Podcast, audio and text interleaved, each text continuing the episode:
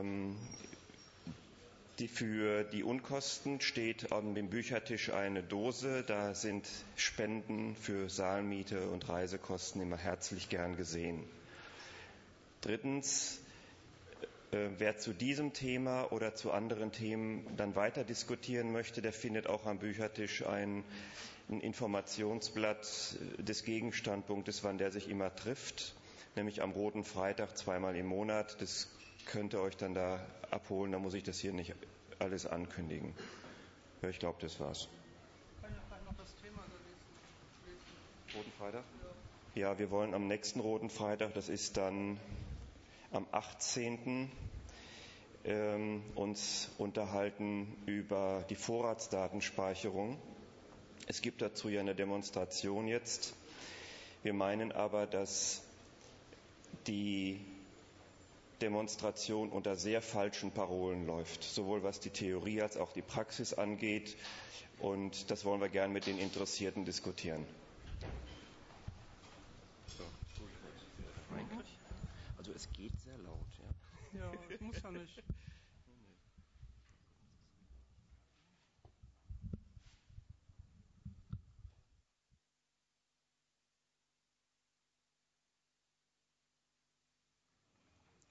Gut, wollen wir mal anfangen? Ich weiß nicht, draußen vor der Tür sind, glaube ich, noch ein paar potenzielle Zuhörer. Vielleicht mögen die noch reinkommen.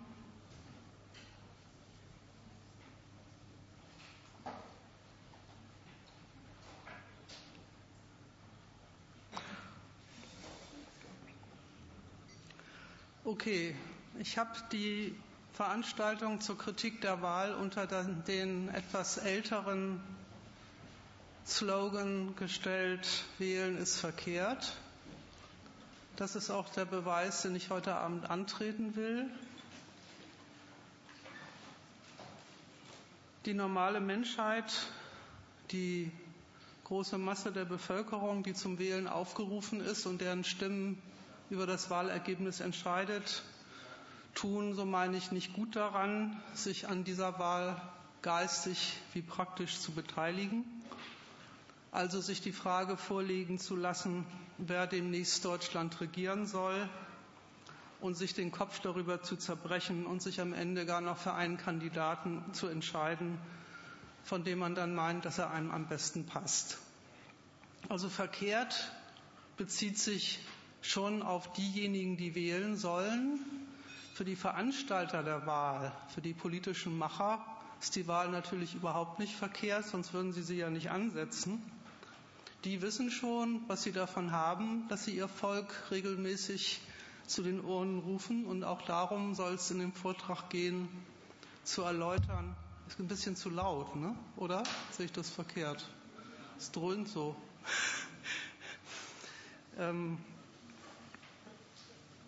auch darum soll es in dem Vortrag gehen, zu klären, warum eigentlich die demokratische Herrschaft diese Veranstaltung durchzieht, warum die so viel Wert darauf legt, dass das Volk in regelmäßigen, Abstimmen, in regelmäßigen Abständen über die Personen abstimmt, die die Regierung innehaben und dann herrschen sollen.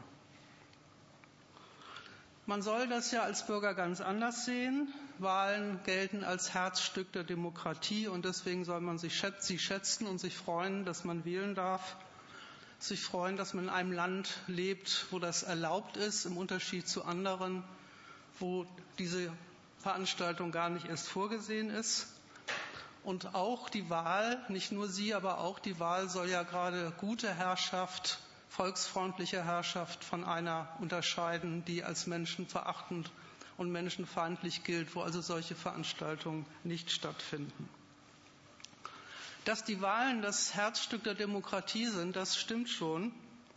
Ob das allerdings eine, ein Kompliment an diese Herrschaftsform ist, das sollte man sich noch mal überlegen und gegen diese Gleichsetzung Herzstück der Demokratie gleich deswegen Wahlen gut, nützlich und eine zu positiv zu würdigende Veranstaltung. Gegen diese ziemlich durchgesetzte Auffassung möchte ich heute Abend ein paar Argumente vorbringen. Vielleicht noch eine Bemerkung vorweg. Wie bei jeder Wahl gibt es in der Öffentlichkeit allerlei Genörgel und Kritik am Ablauf der Wahl. Es gibt Kritiken wie es wird zu viel personalisiert, es kämen zu wenig Inhalte vor. Merkel wird vorgeworfen, dass sie überhaupt eigentlich gar keinen richtigen Wahlkampf macht. Wähler geben sich enttäuscht darüber vom Angebot der Parteien und teilen mit, dass sie sich überlegen, ob sie vielleicht überhaupt nicht hingehen. Die Journalisten beklagen Politikverdrossenheit und ermahnen die Wahlkämpfer, sie sollten sich ein bisschen mehr anstrengen, um das Volk zu überzeugen, dass es doch Sinn hat, am 27. September in die Wahlkabine zu gehen.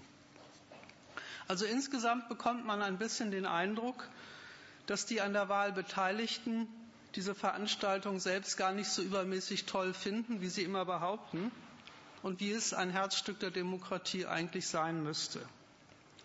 Von dieser Sorte Kritik an der Wahl halte ich überhaupt nichts und zu der werde ich am Abschluss meines Vortrags, wenn noch Zeit ist, auch noch ein paar Worte sagen.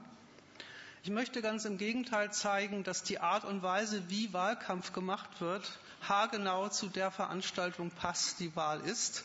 Dass es also keine Divergenz gibt zwischen dem eigentlichen Zweck des Wählens und der Art und Weise, wie dann das Wählen organisiert und abgezogen ist, sondern dass die Tour des Wahlkämpfens exakt die Art und Weise ist, wie man Leute dazu bringt, ein Kreuz an der richtigen Stelle hinter dem Namen eines zukünftigen Regierenden zu machen. Mein Vortrag besteht aus drei Teilen. Im ersten Teil will ich die Frage aufwerfen und beantworten, was steht überhaupt zur Wahl und was überhaupt von vornherein überhaupt nicht. Im zweiten Teil will ich mal die Wahl selber, also diesen, diese Veranstaltung, ein wenig akribisch analysieren und mir die Frage vorlegen, was findet da eigentlich genau statt? Was für eine Art von Willenskundgebung ist die Wahl eigentlich? Und im dritten Teil soll es dann eben um den Wahlkampf gehen, über die Art und Weise, wie die Politiker die Wähler dafür agitieren und zu gewinnen suchen dass sie ihr Kreuz erstens überhaupt machen und zweitens an der richtigen Stelle, nämlich hinter der Partei, die der jeweilige gerade vertritt. Wahlen werden ja gefeiert als Veranstaltungen, denen, in denen der Bürger Gelegenheit bekommt, an der Gestaltung der politischen Gewalt im Lande mitzuwirken. Und das stimmt ja in gewisser Weise auch. Die eigentlich interessante Frage ist ja, wie ist der Bürger da eigentlich beteiligt und worüber befindet er eigentlich überhaupt, wenn er dann in die Urne geht und sein Kreuz macht. Diesen Fragen will ich im ersten Teil ein bisschen näher nachgehen, weil einfach zu sagen, toll, mitmachen, mitbestimmen darf man ja, ohne sich mal, ohne mal zu klären, wobei man da eigentlich mitbestimmt und was man eigentlich von dieser Mitbestimmung hat, ist ja keine besonders zweckmäßige Stellung zu dieser Erlaubnis. Und da fallen einige Sachen eigentlich von vornherein gleich auf. Erstens ist bei der Wahl eins von vornherein gleich klar sortiert, wer sie veranstaltet und wer sich dazu bitten lässt. Alles an der Wahl, abgesehen vom tatsächlichen Hingehen des Wählers, ist von oben, von der politischen Herrschaft längst geregelt, bevor der Bürger überhaupt Gelegenheit bekommt, sein kostbares Mitbestimmungsrecht überhaupt auszuüben. Da ist der Wähler eine vollkommen passive Figur und hat überhaupt nichts zu melden. Damit das Volk überhaupt wählen kann, braucht es jemanden, der ihm ein Angebot unterbreitet und ihm die Alternativen vorgibt, innerhalb der er seine Wahlfreiheit verwirklichen darf. Also ist bei der Wahl eine sehr grundsätzliche Sortierung der Menschheit von vornherein vorausgesetzt ein sehr kleiner Teil der Leute, die zur Führung, zur Ausübung der Politik, zur Wahrnehmung der politischen Macht berufenen Leute, die rufen den anderen Teil, der Volk heißt, zu den Urnen und die legen mit den Programmen und Personen, die überhaupt zur Wahl stehen, nach der Seite hin auch alles Entscheidende vorweg fest. Die Parteien und Personen, die zur Wahl stehen, können gewählt werden, andere nicht. Und wo da die Grenzen sind, legt einerseits die, die Verfassung fest. Verfassungswidrige Parteien dürfen selbstverständlich gar nicht erst antreten.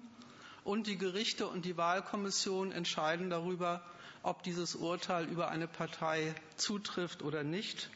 Da hat der Bürger mit seiner Auffassung gar nichts verloren und ist überhaupt vollkommen ausgemischt. Und deswegen steht ein Ergebnis der Wahl auch schon von vornherein fest, egal wie die Wahl selbst ausfällt. Sie bestätigt die politische Instanz, die die Wahl angesetzt hat. Sie bestätigt diese Trennung von oben und unten. Sie bestätigt, dass es außer den Fragen, die in der Wahl zu, zur Debatte gestellt werden und außer den personellen Alternativen für den Wähler überhaupt nichts zu entscheiden und überhaupt nichts auszuwählen gibt. Die Alternativen, die dem Wähler offen stehen, liegen ganz auf der Seite der politischen Herrschaft, die sie ihm zum Auswählen anbietet und seine einigermaßen trostlose Rolle besteht darin, zwischen diesen Alternativen entscheiden zu dürfen. Und was er da auswählt, sind Leute aus einer kleinen Elite, und die gelangen auf diesem Wege, wenn sich die Mehrheit der Stimmen bei ihnen versammelt und das Koalitionsgepoker so ausgeht, die gelangen auf diesem Wege in eine Herrschaftsposition. Sie gelangen in Ämter, die ihnen die Macht verleiht, die Lebensbedingungen des Rests der Menschheit im Lande zu bestimmen, qua Recht und Gesetz festzulegen, wer was darf, was wem erlaubt und was wem verboten ist, zu welchen materiellen Mitteln man überhaupt Zugang bekommt und zu welchen nicht. So ein politisches Amt, was jemand auf diese Weise erringt, ist eben nicht einfach eine arbeitsteilige Aufgabe, wo irgendwas geregelt wird, sondern das ist eben eine Machtposition, die Leuten das Recht gibt, über die Lebensverhältnisse im ganzen Land zu bestimmen. Und die anderen haben sich in diesen Lebensverhältnissen einzurichten und zu schauen, wie sie mit ihnen zurechtkommen. Aber nicht nur das. Indem der Wähler Führungsfiguren für Ämter auswählt, bekennt er sich zugleich zu der gesamten öffentlichen Ordnung die von diesen Ämtern aus gemanagt wird. Stillschweigend und ohne dass der Wähler damit überhaupt befasst wird und dazu überhaupt Stellung nehmen muss, sich darüber überhaupt Gedanken machen muss, stillschweigend wird mit der Wahl nichts Geringeres als der gesamte, der eigentliche Inhalt der gesamten politischen Herrschaft im Lande einfach abgehakt. Einerseits der ganze politische Apparat, die Art und Weise, wie die Staatsmacht organisiert ist, vom Parlament bis hinunter zum Arbeitsamt und damit aber auch die Aufgaben, denen dieser Apparat sich widmet und wonach die verschiedenen Ministerien und Ämter ja auch schon heißen. Da gibt es ein Justizministerium, ein Wirtschaftsministerium, ein Verteidigungsministerium. Und die Namen sagen schon, was der Staat zu tun hat, mit welchen Aufgaben er sich befasst. Krieg führen, Recht und Ordnung im Land durchsetzen, die Wirtschaft fördern, Steuern einkassieren, festlegen, wie hoch das Arbeitslosengeld ist und so weiter und so fort. Diese ganzen politischen Entscheidungsbereiche, diese ganzen Ziele und Zwecke, die da praktisch umgesetzt werden, liegen ihrem wesentlichen Gehalt nach in dem fest, was die Aufgaben dieser Institution sind, worum es in dem Laden hier geht überhaupt und worum nicht, welche politischen und ökonomischen Interessen zum Zuge gekommen, kommen und welche untergebuttert werden. Das ist, liegt institutionalisiert vor in den Aufgabenverteilungen des politisch, der politischen Herrschaft. Und die Personen, die sich da hineinwählen lassen und in ihrem Amtseid dann versprechen, der Bundesrepublik Deutschland treu zu dienen, die übernehmen dann die von den Ämtern vorgegebenen Aufgaben und füllen sie in diesem Sinne aus. Das ist alles abgehakt. Der wesentliche Gehalt der Politik, übrigens heißt der heutzutage Krisenbewältigung, das weiß ja auch jeder, und dass es Führer braucht, die sich um all diese politischen Geschehnisse kümmern, die dafür zuständig sind, über alle Lebensbedingungen zu entscheiden, also schlichtweg alles, was die Masse des Bürgervolks dann praktisch zu spüren bekommt. Und dabei ist auch jedem klar, dass das, worüber die politische Elite zu befinden hat, für die große Masse der Leute nichts Gemütliches ist. Da weiß jeder, dass die Politik andauernd dabei ist, materielle Freiheiten einzuschränken und zu beschneiden, festzulegen, wie weit sie gehen und wo sie aufhören. Da weiß jeder, dass die Frage, ob man einen Arbeitsplatz bekommt oder nicht bekommt, mit abhängt davon, wo der Staat Subventionen vergibt, welches Kapital er fördert und welches er nicht für förderlich erachtet. Und da weiß jeder, wenn ein kleiner Krieg in Afghanistan angesagt wird, dass dann auch die entsprechenden Instanzen und Personen zur Verfügung stehen müssen, bis runter zum einfachen Soldaten, um diese Tätigkeiten, die der Staat anordnet, durchzuführen. Das ist überhaupt die erste entscheidende Leistung der Wahl, die interessanterweise in ihr eigentlich gar nicht vorkommt. Sie klopft fest das Verhältnis von oben und unten, von Regierenden und Regierten, und sie klopft gleichzeitig fest, worum es bei der Ausübung von Herrschaft in diesem Land überhaupt geht. Die Herrschaftspositionen stehen fest und mit ihnen alle entscheidenden Inhalte dessen, was die politische Macht zu tun hat. Regiert wird ein Kapitalstandort mitsamt den sozialstaatlichen Betreuungsaufgaben, die, ein, die er so mit sich bringt. Und wenn man sich den Staatsapparat bei uns mal anschaut und sieht, was der so alles tagtäglich tut und was, worum der sich so alles kümmert und wo er sich überall einmischt und was er alles festlegt, dann stellt man fest, offenbar braucht es zum Regieren, zum Beherrschen eines solchen Kapitalstandorts ziemlich viel Gewalt, ziemlich viel Durchgriff und Kommando von oben, damit dieser ganze Laden mit seinen Gegensätzen überhaupt so funktioniert, wie er funktioniert. Und wenn dann die Personen gewählt werden, die diese Macht ausüben, dann entnehmen sie die Richtlinien ihrer Politik den Notwendigkeiten und Herausforderungen eben dieses Kapitalstandorts. Die ganze Wahl, die ganze Beteiligung der Bürger an der Herrschaft in der Wahl beruht also darauf, dass in der Demokratie Amt und Person getrennt sind. Dass es so einfach geht, die Herrschaftsfiguren auszuwechseln, dass dann vielleicht statt jetzt Merkel, sehr wahrscheinlich ist es nicht, aber könnte ja trotzdem sein, dass dann statt, statt Merkel nach dem 27. September plötzlich Steinmeier Kanzler ist.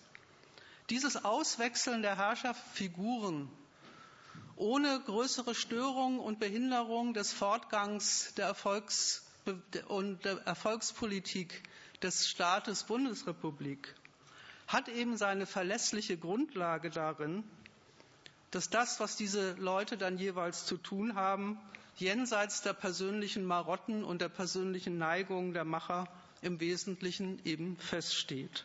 Dass die sich auch miteinander darüber einig sind, worum es geht. Und übrigens, wie einig sie sind, das ist vielleicht schon eine kleine Vorwegnahme des dritten Teils. Das kann man durchaus auch an den Wahlslogans sehen, dass die Wahlplakate sich alle so gar nicht sehr voneinander unterscheiden. Das demonstriert einfach nochmal diesen gemeinsamen Zweck, der alle Parteien eint, der heute heißt, Deutschland aus der Krise führen, Wachstum wieder herbeiregieren. In diesem grundsätzlichen Ziel sind sich die Parteien alle einig und konkurrieren tun sie mit unterschiedlichen Varianten von Vorschlägen, wie man denn dieses Ziel wohl am besten hinkriegt. Der Wähler macht also nichts Geringes, wenn er seine Stimme abgibt. Da soll man sich gar nicht täuschen. Wenn der Figuren in Ämter wählt, die diese Verhältnisse kommandieren, dann gibt er ganz grundsätzlich sein Einverständnis zu den Verhältnissen gleich mit, die er auszuhalten hat. Und dieses, das muss man schon sagen, in Ansehung der Tatsache, dass er von diesen Verhältnissen nun wirklich nicht besonders viel hat und mit ihnen nicht besonders gut bedient ist. Und da hat man auch schon einen ersten Hinweis darauf, was die politischen Macher an der Wahl so schätzen. Denn ein Volk, das sich auf diese Weise zur Wahl bitten lässt, das mit dem Wählen von neuen Regierenden abhakt, was diese tun, und zwar immer wieder und Jahr für Jahr, das will offenbar schon mal kein grundsätzliches Argument gegen die Herrschaft aus all dem machen, was es prinzipiell tagtäglich von der Politik an negativen Erfahrungen macht. Solche Wähler gehen offenbar mit ihren schlechten Erfahrungen, die sie mit der Politik haben, anders um, als aus ihnen den Schluss zu ziehen, dann stimmt irgendwas nicht mit dem Land, in dem ich lebe. Irgendwie kommt es dann doch immer wieder dazu, dass die Mehrheit der Wähler bei aller schlechten Meinung über die Politik bei allen schlechten Urteilen über die Resultate, die sie ihnen bringt, dann doch wieder zur Urne geht und sich für eine Alternative genau der Herrschaft entscheidet, die ihnen in den letzten Jahren nicht besonders freundlich mitgespielt hat. Der Wähler, das muss man schon sagen, hat also in der Demokratie eine ziemlich eigentümliche Aufgabe. Er soll, wenn er wählt, entscheiden, bei wem er die Macht am besten aufgehoben sieht, der er vorher wie nachher selbst gehorchen muss und die selbst gar nicht zur Debatte steht. Er wird regiert, hat vorher wie nachher nichts darüber zu sagen, was die Herrschaft tut, wie sie ihn und andere drangsaliert hat sich vorher wie nachher den Gesetzen zu unterwerfen, die von oben erlassen werden. Und genau der befindet darüber, wer dieses über ihn herrschen am besten machen soll. Das ist ein kleiner Widerspruch und er schlägt sich in der Art und Weise der Organisation dieser Veranstaltung auch nieder, dieser Widerspruch. Und er schlägt sich vor allen Dingen nieder in der Art und Weise, wie die Macher der Politik und die Wähler miteinander kommunizieren, nenne ich es mal, um diese Wahl so erfolgreich zu, ihrem, zu einem Ergebnis zu bringen, wie die politischen Führer das immer wieder gerne haben.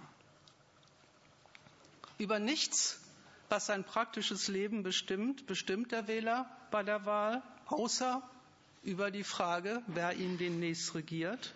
Und genau die Frage soll er so wichtig nehmen, dass er sich glatt dazu bereit findet, eine der Parteialternativen für die richtige zu halten. So viel mal vorweg. Ohne ein gerüttelt Maß an Illusionen darüber, an falschen Vorstellungen darüber, was man eigentlich von der Politik hat, worum es bei der eigentlich geht, was die eigentlich treibt und warum man eigentlich immer so schlecht fährt mit ihren Maßnahmen. Ohne ein gerütteltes Maß an falschen Vorstellungen darüber geht das Ganze gar nicht. Und deswegen will ich im dritten Teil, wenn es um Wahlkampf geht, auch ein paar dieser falschen Vorstellungen aufgreifen und ein paar Takte dazu sagen, warum ich die verkehrt finde. Und verkehrt jetzt nicht einfach im theoretischen Sinne, sondern wie am Anfang gesagt, verkehrt unter dem Gesichtspunkt, man tut seinen eigenen Interessen, die untergebuttert werden, keinen Gefallen, wenn man aus ihnen immer wieder ein Argument dafür verfertigt, dann lieber die SPD oder die Linke oder die Grünen an der Macht haben zu wollen. Aber vorweg, um dem Ganzen nochmal sozusagen im Verfahren selber die Schärfe zu geben, will ich noch ein paar Worte dazu sagen, was der Wähler eigentlich macht, wenn er wählt. Jeder Wähler, gleich und frei, ohne Ansehen der Person, Schüler, Student, Arbeiter, Kapitalist, Politiker, macht ein Kreuz beim Kandidaten beziehungsweise bei der Partei, die er bevorzugt.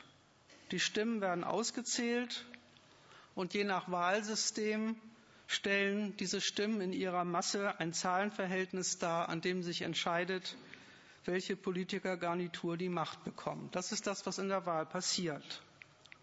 Wie kommt eigentlich in dieser Veranstaltung der Wille des Wählers eigentlich vor? Es ist nämlich, dieses Kreuz ist nämlich eine eigentümliche Art der Willensabgabe. Es ist streng genommen eine Willensabgabe ohne Inhalt. Was der Wähler sich dabei gedacht hat, wenn er das Kreuz gemacht hat. Warum er das gerade da macht, was so die Beweggründe und Motive und Gesichtspunkte waren, die er sich zurechtgelegt hat, um zu sagen, diesmal sollen es mal die Grünen sein. Das kommt im Wahlakt selbst gar nicht vor. Und das darf sogar gar nicht im Wahlakt vorkommen, denn wenn man auf den Wahlzettel neben das Kreuz einen Satz schreibt, zum Beispiel, weil die Grünen für den Umweltschutz sind, dann ist der Wahlzettel ungültig. Also es ist auch ausdrücklich gar nicht vorgesehen, dass die Gesichtspunkte und Gründe fürs Wählen im Wahlakt selber auftauchen, sondern auftauchen soll eben wirklich nur dieses Kreuz, diese abstrakte Mitteilung, der, die sollen es sein. Der Wähler soll also offenbar gar nicht die Herrschaft mit einem inhaltlichen Auftrag versehen. Ganz im Gegenteil. Inhalt ist ja nicht da und soll gar nicht da sein, sondern eben zum Regieren pur. Und nicht nur das. Jeder Wähler leistet ganz für sich allein und geheim in der Wahlkabine einen individuellen Beitrag zu einer kollektiven Willensäußerung ohne ein Fünkchen wirklicher Gemeinsamkeit. Unter einer kollektiven Willensäußerung würde man sich ja als normaler Mensch eigentlich vorstellen, sowas, dass Leute miteinander über irgendwas diskutieren und sich dann kollektiv mehrheitlich oder wie auch immer dazu entscheiden, zu sagen, das machen wir jetzt. Diese kollektive Willensentscheidung kommt ganz, ganz merkwürdig zustande, nämlich so, dass die Stimmen zusammengezählt werden und kein Wähler vom anderen weiß und auch mit dem anderen gar nichts zu tun hat warum jetzt wer die Grünen gewählt hat, vielleicht auch aus ganz unterschiedlichen oder sogar gegensätzlichen Gründen. Und das zeigt nochmal, wie total fremd dem demokratischen Wahlakt jede Gemeinsamkeit des Überlegens und Beschließens ist. So ist das Volk offenbar gar nicht beschaffen, dass das irgendwie eine Gemeinschaft von Leuten wären, die gemeinsam sich zu was durchringen und befinden, sondern das Volk besteht aus einer Summe von atomaren Persönlichkeiten, die eben in dieser individuellen, abstrakten Weise sich zu Stimmenabgaben zusammenzählen lassen. Und zu was anderem als zum Zusammengezählt werden, taugt dann deswegen das Wahlkreuz auch gar nicht. Im Entscheidungsakt wird vom Grund, warum die Leute ihn gemacht haben, total abstrahiert. Und das ist übrigens, ob der Wähler das will oder nicht und ob der das weiß oder nicht, ist schon wieder vollkommen egal. Das ist auch eine Stellung des Wählers zum, zu den eigenen Gründen. Der nimmt ja selber zu seinen eigenen Interessen, aus denen heraus er sich vielleicht für die eine oder andere Partei entschieden hat, die Stellung ein. Ich lasse es mit mir machen, dass es völlig egal ist, warum ich das jetzt entschieden habe und dass es in meinem Wahlakt gar nicht mehr vorkommt. Meine, mein Interesse zählt eben genau nur so viel wie dieses abstrakte, wie dieser abstrakte kleine Beitrag zu einer Gesamtstimmenzahl. Ob die dann drankommen, die man gewählt hat, ob die auch nur im entferntesten das machen, warum man sie gewählt hat, Beides wird im Wahlakt selbst für gleichgültig erklärt. Und insofern ist diese abstrakte, inhaltsleere Willenskundgabe auch die absolut passende Form der Zustimmung zum Regiertwerden. Weil das Ergebnis der Wahl auf der anderen Seite ist dann ja eben eine Regierung, die durch nichts was der Wähler sich vielleicht gedacht haben mag beim Wählen, in irgendeiner Weise praktisch festgelegt wird. Der wirkliche Inhalt der Wahlentscheidung kommt durch die Aktivisten der Wahl hinein, die ihr eine Bedeutung verleihen, ihr eine zuweisen. Das machen die Politiker regelmäßig nach der Wahl. Da treten sie nämlich vor die Kamera und interpretieren das Wahlergebnis. Und das ist auch leicht zu haben, weil eine bloße Addition inhaltsleerer Stimmen kann man natürlich beliebig interpretieren. Steinmeier hat sich zum Beispiel nach den Landtagswahlen hingestellt und hat gesagt, Rot-Gelb wird von diesem Land nicht gewollt. Das hat dieser gute Mann dem Wahlergebnis entnommen. Natürlich ist dieser Satz Rot-Gelb von diesem Land wird nicht gewollt nur eine Wiedergabe seiner, seines eigenen Standpunkts und seines eigenen Interesses. Der will halt Rot-Gelb nicht, weil er gern an die Macht will.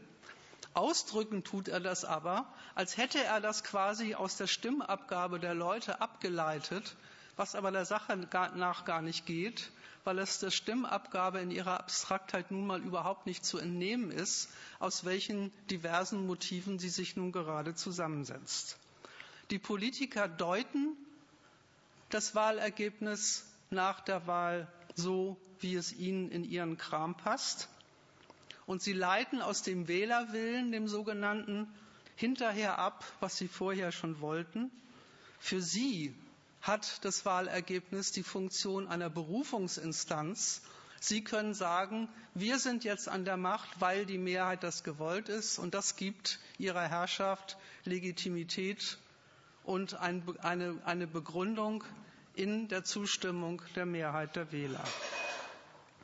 Und das ist auch das, wofür diese Willenskundgabe der Sache nach auch wirklich überhaupt bloß praktisch gut ist, als Berufungstitel für alles, was die zur Herrschaft ermächtigten Politiker dann hinterher tun. Das ist das Ergebnis. Die Politik, die neue Regierung ist zum Führen ermächtigt. Der Wähler hat dies mehrheitlich durch seine Stimmabgabe bekundet. Erstens, dass regiert werden soll. Zweitens, dass die Politik zuständig ist für all seine Lebensbedingungen. Und drittens, dass jetzt genau diese Riege dran ist und in aller Freiheit das entscheiden und machen soll, was sich aus den Ämtern ergibt, über die sie in, in denen sie ihre Macht ausüben. Und insofern kann man sagen, das ist offenbar genau das Ergebnis, auf das die demokratische Herrschaftsform offenbar sehr viel Wert legt. Dass die Herrschaft vom Volk bestätigt wird, dass die Herrschaft vom Volk bestätigt wird, ohne dass ein Fünkchen wirklichen inhaltlichen Einflusses des Wählers auf die Politik stattfindet. Das ist die ziemlich irre praktische Leistung der Wahl.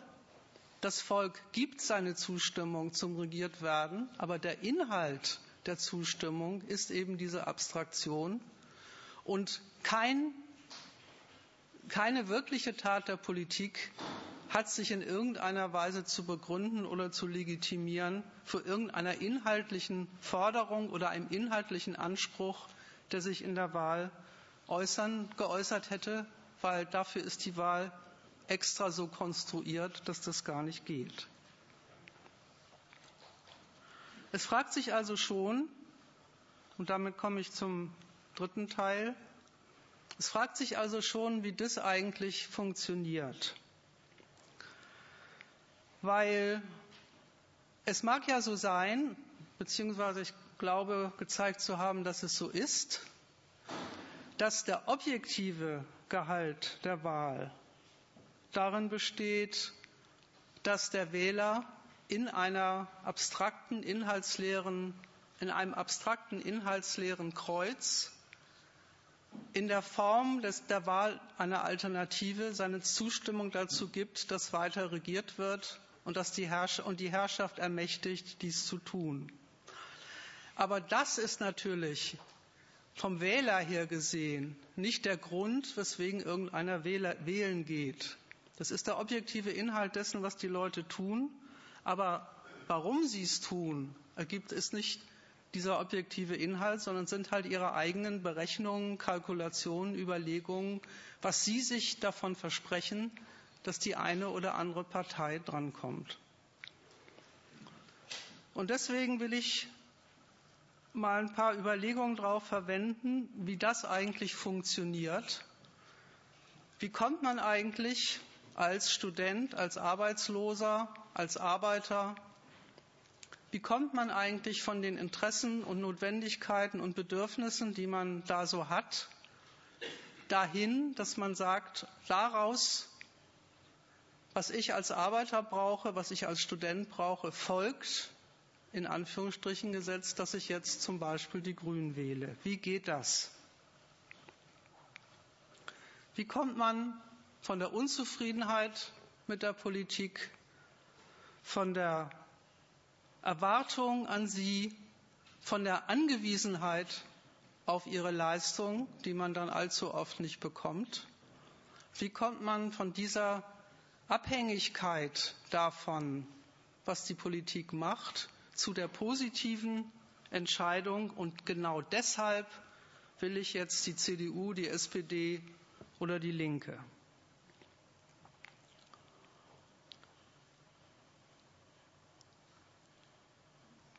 Es ist ja auch nicht so, das kann man den ganzen Wahlplakaten ja auch entnehmen, dass die Parteien etwa dem Wähler der, im Wahlkampf seine Unzufriedenheit ausreden würden. Dass die Parteien irgendwie hingehen würden und irgendwas verschweigen würden in der Frage, welche Härten auf die Leute zukommen, was die Krise so für sie bedeutet, womit sie eventuell in Sachen Steuern, Arbeitsplätzen und so weiter zu rechnen haben. Es ist schlimmer. Alle diese Sorgen und Nöte, die die Leute haben, werden von den Wahlkämpfern aufgegriffen, um aus ihnen Argumente für ein Wahlkreuz zu machen. Das ist zwar, das habe ich versucht zu erläutern, der Sache nach Quatsch, weil im Wahlkreuz kommt ja genau, kommen ja genau diese Schädigungen und Bedürfnisse überhaupt gar nicht vor. Und hinterher sind die Führer ermächtigt und regieren so, wie sie es für richtig halten. Und ob das irgendwas mit dem zu tun hat, was sie vor der Wahl erzählt haben, das kann so sein. Dafür gibt es aber keinerlei Notwendigkeit. Also mag das ja ein inhaltlicher Quatsch, ein theoretischer Quatsch sein, zu sagen, dieses Wahlkreuz folgt daraus, dass ich BAföG brauche, um es mal ganz kurz zu fassen. Aber es ist ja offenbar so, dass dieser Quatsch funktioniert. Und deswegen muss man sich ein paar Gedanken darüber machen, wie. Welche Frage wird dem Wähler eigentlich von den Wahlkämpfern vorgelegt. Wenn man sich so die Wahlplakate anschaut, dann kann man, glaube ich, so viel Allgemeines zu dem sagen, was so drin steht. Der Wähler soll sich Gedanken darüber machen, welche Kandidaten am besten die Regierungsgeschäfte in Zukunft ausüben werden. Da, unter diesem Gesichtspunkt soll er sie kritisch prüfen. Wer füllt die Ämter, die zu besetzen sind, demnächst am besten aus? Von, dem, von wem erwarte ich, dass er das, was politisch zu tun ist, am besten erledigt? Spannende Frage ist jetzt natürlich, was heißt denn da am besten? Eins ist von vornherein gleich ausgeschlossen und das erwartet so übrigens auch keiner, dass dieses Beste einfach heißt für mich, für mein spezielles, mein besonderes Interesse. Also, wenn die Partei drankommt, dann kriege ich einen Arbeitsplatz mit einem ausreichenden Lohn. Den Zusammenhang behauptet keiner, da würde jeder für weltfremd erklärt werden, der die Wahl unter dem Gesichtspunkt kritisiert, dass das bei ihr nicht rauskommt. Die Erwartung hat wirklich kein Wähler. Dass beim Regieren andere Maßstäbe und Gesichtspunkte herrschen als im gewöhnlichen Alltag des kleinen Mannes, dass dieser gewöhnliche Alltag sich nach anderen Gesichtspunkten regelt, das ist jedem selbstverständlich. Und ebenso selbstverständlich ist es im Grunde jedem Wähler, dass es beim Regieren darum geht, das große Ganze voranzubringen. Und auch das wird den Wählern überhaupt nicht verheimlicht. Es gibt sogar manche Parteien, die richtig damit Reklame für sich machen, dass man für dieses große Ganze durchaus auch mal zurückstecken muss, dass man gar nicht unbedingt von der Politik erwarten soll, dass sie einem in Zukunft was, was Besseres serviert, als man im letzten, in den letzten vier Jahren bekommen hat. Also einerseits gehen aufgeklärte, mündige Bürger da längst davon aus, dass sie die Politik überhaupt gar nicht erst daran messen brauchen, dass tatsächlich ihr Interesse, so wie es geht und steht, dabei rauskommt, wenn sie irgendeine Partei wählt, dass es bei der Politik ein bisschen um was anderes geht, das ist schon jedem selbstverständlich und klar. Andererseits ist es natürlich überhaupt nicht so, dass die eigene materielle Lage über diese tiefschürfende Erkenntnis einfach verschwinden würde. Sie kommt beim Wählen durchaus vor nämlich so. Jeder tritt an, der sich überlegt, wen soll ich denn jetzt wählen, mit einem als. Er tritt an als Arbeiter, als Student, als Kleinunternehmer, als ein Euro-Jobber, als Hartz-IV-Empfänger und hat in dieser besonderen Rolle, in dieser besonderen Stellung, die er in der Gesellschaft hat, besondere Interessen und Bedürfnisse, ist auf besondere Leistungen der Herrschaft angewiesen und von deren Maßnahmen auch immer in besonderer Weise betroffen und praktisch von ihnen abhängig. Also, wenn er Rentner ist, ist es für ihn nicht, überhaupt nicht gleichgültig, ob eine Partei verspricht, die Renten zu kürzen oder aufrechtzuerhalten und so, und so weiter. Und nicht nur das. Jedem ist auch klar, dass er mit diesen Interessen auch im Gegensatz zu denen anderer Bürger steht. Und diese Gegensätze werden im Alltag der Politik ja auch überhaupt nicht verschwiegen. Es wird ja überhaupt gar nicht behauptet, dass Unternehmer die gleichen Interessen hätten wie Arbeiter. Also das das, was man von der Politik bekommen kann, sich nicht damit deckt, was andere von ihr wollen, das ist auch jedem Wähler klar. Nur in diesem Standpunkt, ich als Student will studieren und brauche deswegen BAföG, und deswegen messe ich die Parteien daran, inwieweit sie für mich als BAföG-Empfänger was tun. Betrachtet sich der Mensch von vornherein als jemand, der, in einem der nicht nur in einem Abhängigkeitsverhältnis von der Politik steht, sondern der wegen seiner Abhängigkeit auch das Recht hat, Ansprüche an die Politik zu stellen. Er verwandelt sozusagen seine besondere Stellung in der Konkurrenz seine besondere Stellung in den Gegensätzen, die in der Gesellschaft sich nun mal austoben, in, in einen Beitrag zum großen Ganzen, stellt sich selbst als einen nützlichen Beiträger zum Gemeinwesen vor, an dessen Leistung die Politik doch interessiert sein müsste. Und deswegen müsste sie doch auch die Bedingungen schaffen, in denen das eigene Interesse geht. Das ist eine sehr verkehrte Einbildung davon, worum es bei der Politik überhaupt geht. Ich will das mal an einem BAföG-Beispiel illustrieren. Der Student mag denken, ich bin doch ein fleißiger Mensch, ich will was lernen, ich will Akademiker werden und wenn ich was gelernt habe und Leistung bringe, dann bin ich doch auch nützlich für den Standort Deutschland und deswegen müsste der Staat doch auch was dafür tun, damit ich das kann. Die Politik sieht die Sache ganz anders. Die fragt sich, wie viele Akademiker braucht Deutschland wahrscheinlich in den nächsten so und so vielen Jahren? Wie viel müssen wir uns das kosten lassen, die auszubilden?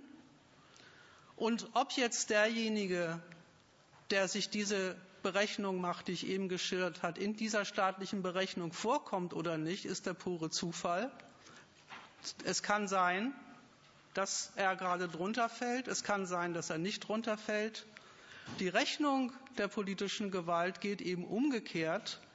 Die fragt nach dem Nutzen, den der Mensch in seiner Funktion als Arbeiter oder Student oder, oder Angestellter oder Wissenschaftler oder Kleingewerbetreibender für Deutschland und für den ökonomischen Erfolg Deutschlands erbringt und entscheidet danach, nach ihren Kriterien, wie viel Geld sie für welche Abteilungen der Politik ausgeben will und wen sie fördern und wen sie nicht fördern will. Der Mensch nimmt diese staatlichen Maßnahmen als Bedingung seines Vorankommens und will in ihnen zurechtkommen. Und deswegen verdreht er sich die Leistung der Politik zu einer Anerkennung oder zu einer eigentlich notwendigen Anerkennung seines, seines eigenen Willens zum Zurechtkommen. Und der Staat akzeptiert das gerne, dass die Leute zurechtkommen wollen, aber hat, sieht gerade deswegen überhaupt keine Notwendigkeit, auf Interessen und Bedürfnisse in irgendeiner Weise einzugehen, die einen solchen Beitrag zum Voranbringen des Standorts Deutschland gar nicht erbringen. Es ist eben ein ziemlich grundsätzlicher Fehler, die Tatsache, dass man von der Politik nach Strich und Faden abhängig ist, dass alles, was man tut, in der Tat davon abhängt, wie die Gesetze aussehen und wie die ökonomischen Bedingungen aussehen, die der Staat herbeiregiert, daraus den Schluss zu ziehen, eigentlich dürfte die Politik einen doch deswegen nicht hängen lassen, eigentlich dürfte sie einen doch nicht schlecht behandeln, weil schließlich wäre man doch von ihr abhängig. Den Übergang vom BAföG, vom Interesse am BAföG zur Wahlstimme Dafür braucht man schon die Einbildung, die Vorstellung, dass das eigene Interesse irgendwie in dem großen Ganzen, das die Politik doch betreut und verwaltet, vorkommt, dass die Herrschaft einen eben nicht einfach beherrscht, einen eben nicht einfach dorthin buxiert, wo sie einen haben will, sondern dass sie dem Bürger natürlich im Rahmen der Möglichkeiten und Notwendigkeiten, die die Politik selber hat, dass die, dass die Politik dazu da ist, dem Bürger zu helfen, den, mit den Schwierigkeiten zurechtzukommen, die die Wirtschaft und die wirtschaftliche Lage ihm so einbrocken. Und dass man die Politik immerzu daran misst, inwieweit sie diese Hilfe tatsächlich erbringt und inwieweit sie zu wünschen übrig lässt. Äh, zu, zu wünschen übrig lässt. Diese Vorstellung der Politik als Hilfsinstrument für die schwierigen Lagen, in die man gerade als abhängig Beschäftigter immer wieder kommt, die ist, wenn man so will, der Nährboden für den Übergang zu sagen, und deswegen überlege ich mir auch, welche Partei in dieser Funktion mir am meisten entspricht, welche Partei meiner Erwartung, dass mir geholfen wird, mit den Schwierigkeiten des Lebens im Kapitalismus zurechtzukommen, welche, welche Partei mir in dieser Hinsicht am meisten entgegenkommt. Das ist einerseits ein sehr fiktiver Standpunkt, weil wenn der Wähler sich das so überlegt, was muss die Politik, was für eine Bildungspolitik muss es geben, damit ich BAföG kriege, dann versetzt er sich in die Lage eines Machers, in die er nie kommt und in die er ja gar nicht kommen soll. Und zweitens ist es eine sehr, eigentlich sehr absurde Veranstaltung, weil man sich ja dann glatt überlegt, welche Taten diejenigen machen sollen, die doch gerade den ganzen Tag damit beschäftigt sind, die Leute für den Standort Deutschland mit Beschlag zu belegen, in Dienst zu nehmen, deren Leistungen für das Vorankommen der Nation in ökonomischer und politischer Hinsicht einzufordern. Unterstellt bei dem Ganzen, und das ist das Bittere eigentlich daran, unterstellt und ganz selbstverständlich hingenommen und gar nicht auch nur geistig ein Stück weit in Frage gestellt, ist, dass die da oben eben das eigene Geschick in den Händen haben. Das ist natürlich faktisch so, das ist schon so, dass die politischen Macher die politischen und ökonomischen Verhältnisse, unter denen man leben muss, maßgeblich bestimmen. Das gibt aber noch lange keinen guten Grund dafür her, das eigene Interesse dann quasi gleich unter dem Gesichtspunkt zu begutachten und einzusortieren für sich selber. Das zählt eben genau so viel, wie die da oben sich dessen annehmen. Ob ich damit zurechtkomme, dass ich arbeiten muss und gleichzeitig ein Kind habe? Ja, das ist so. Das hängt davon ab, ob die da oben einem genügend Kindergärten zur Verfügung stellen. Die Umdrehung, Deswegen müssten sie einem aber doch eigentlich Kindergärten zur Verfügung stellen, weil die wollen doch, dass ich arbeiten gehe. Die stimmt eben nicht. Und diese Umdrehung ist der Ausgangspunkt für den guten Glauben und übrigens dann auch immer wieder die Enttäuschung des Wählers in, die Politik, weil sie das dann doch immer wieder nicht bringt, diese Erwartung zu erfüllen, die man vertrauensvoll an sie richtet. Sie hätte doch eigentlich im Sinne zu haben, günstige Bedingungen für die Bewältigung der eigenen Lebenslagen bereitzustellen.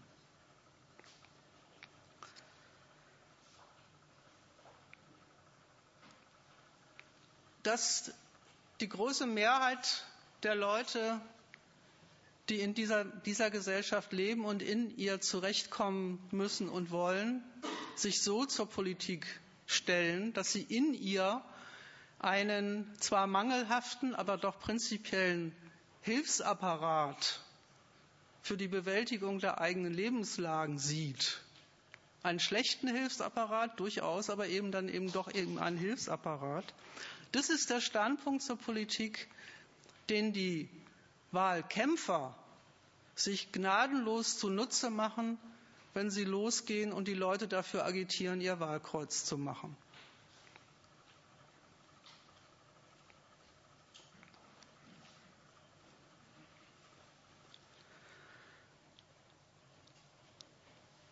Es ist nicht die Aufgabe des Wählers, sondern die Aufgabe der Politik, sich zu überlegen, wie man Banken rettet, welche Veränderungen in der Regulierung der Finanzmärkte sein müssen, damit die nächste Krise nicht so heftig ausfällt wie diese, ob Opel deutsch werden soll oder bei Amerika bleiben soll, wie viele Arbeitsplätze dabei über den Jordan gehen und welche gerettet werden. Das alles fällt in die Zuständigkeit der Politik. Der Bürger mag eine Meinung dazu haben, aber er ist nicht praktisch damit befasst. Insofern stammen die Antworten auf die Frage, wie komme ich mit meiner Lebenslage am besten zurecht, natürlich auch nicht vom Wähler, sondern von den Politikern.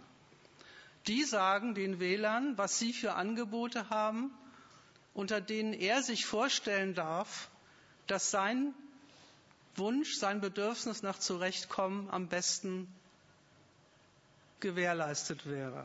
Die machen dem Wähler Angebote in der Frage, wenn ich drankomme, dann kannst du dich darauf verlassen, dass du in deiner abhängigen Lage immer noch besser fährst, als wenn die Konkurrenz drankommt.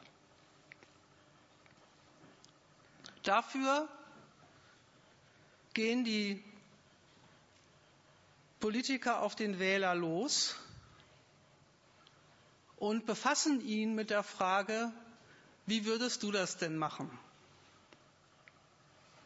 Sie geben ihm die Probleme und Fragestellungen vor, um die sich die Machthaber kümmern wollen oder sollen, wirklich oder angeblich und fordern den Wähler dazu auf, sich in diese Problemlagen der Herrschaft hineinzudenken und sich zu überlegen, wie sie es dann am liebsten hätten, ob mit Merkel, mit Steinmeier oder mit sonst wem.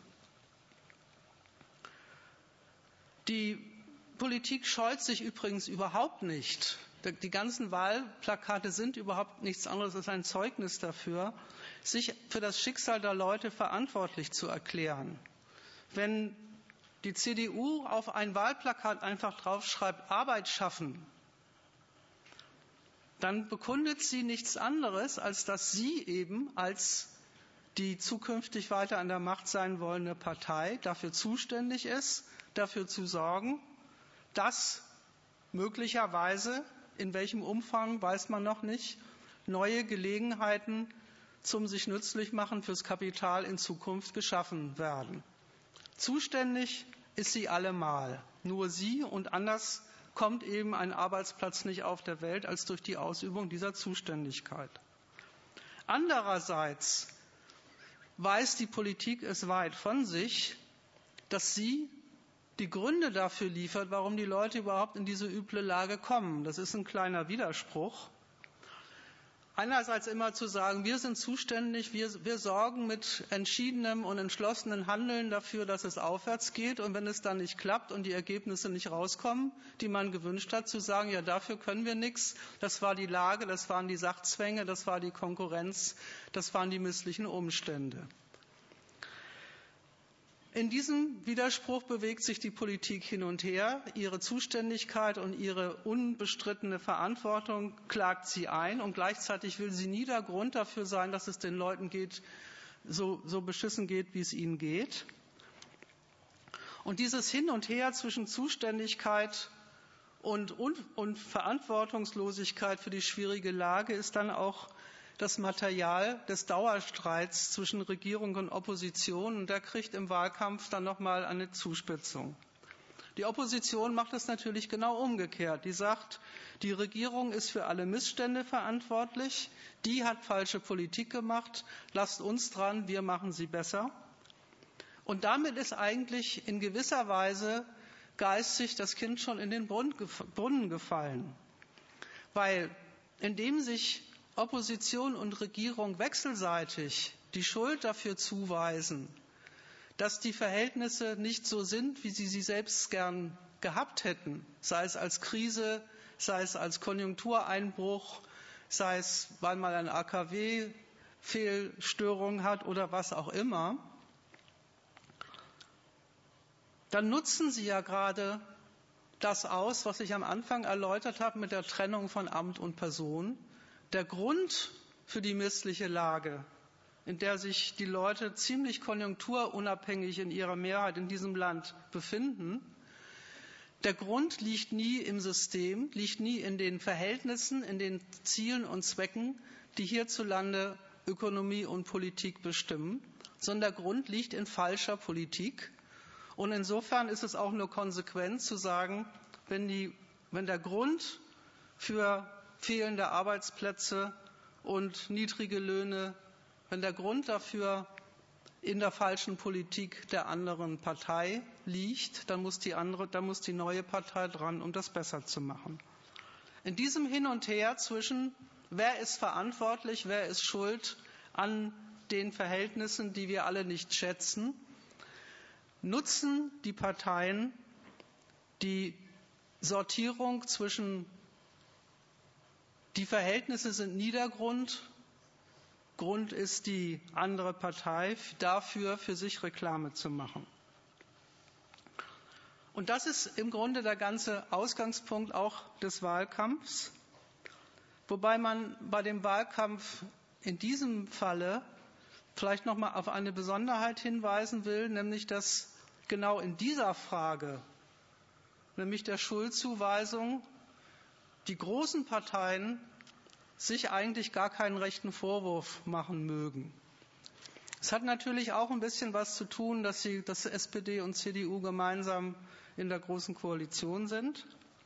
Es hat aber auch damit zu tun, dass beide großen Parteien, überhaupt die Mehrheit der großen Parteien, es überhaupt nicht zweckmäßig finden, in der aktuell angespannten ökonomischen Krisenlage allzu sehr darauf rumzuhacken, dass die Regierung Fehler gemacht hat, das erachten Sie als möglicherweise schädlich für die Stellung Deutschlands in der internationalen Konkurrenz. Und deswegen sparen Sie dieses Thema nach der Seite hin in Ihrem Wahlkampf weitgehend aus. Wo Sie es überhaupt nicht aussparen, ist in der Frage, wie benutzt man die Krise als Argument dafür, dass gerade wegen ihrer Betroffenheit von der Krise die Leute wählen gehen sollen.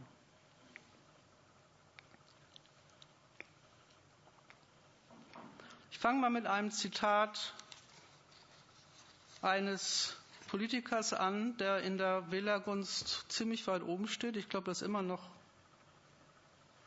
der beliebteste. Der hat in der Bildzeitung Folgendes gesagt. Gutenberg.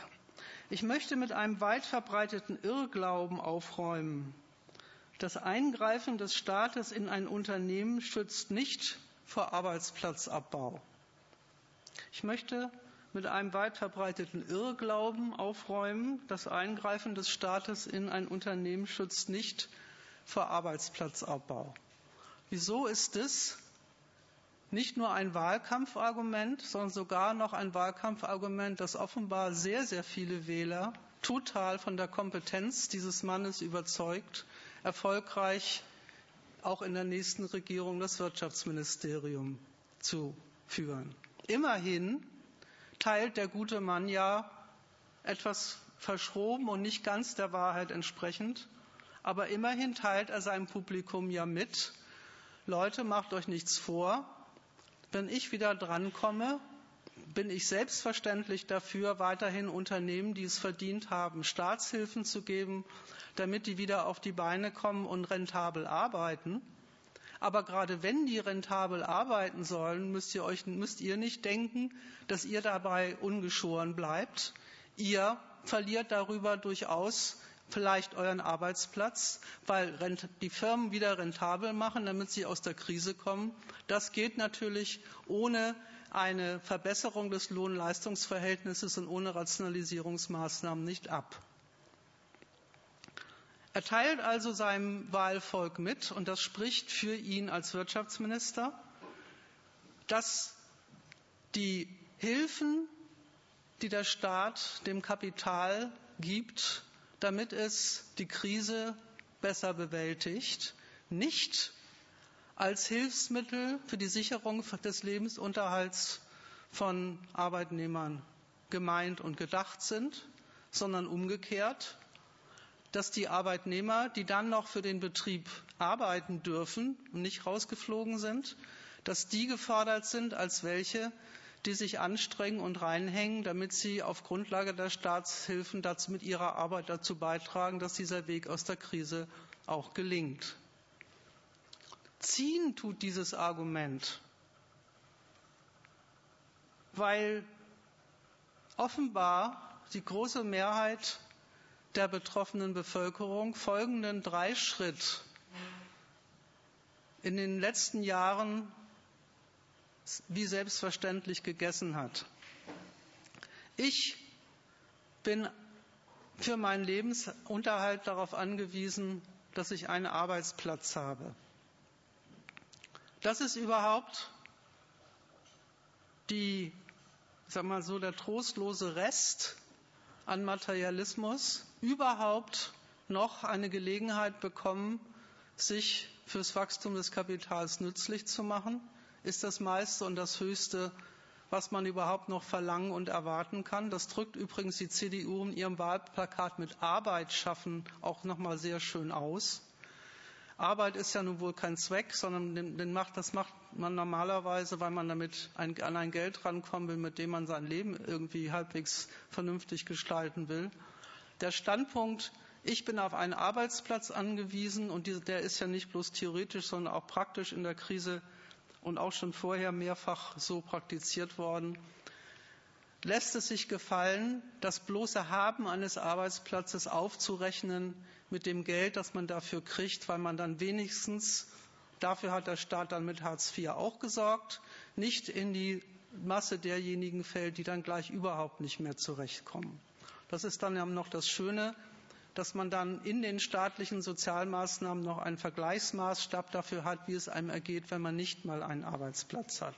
Auch nicht ganz zu vergessen, dass das nicht einfach eine schicksalhaft gegebene Lage ist, sondern eine von der Politik hergestellte. Gut.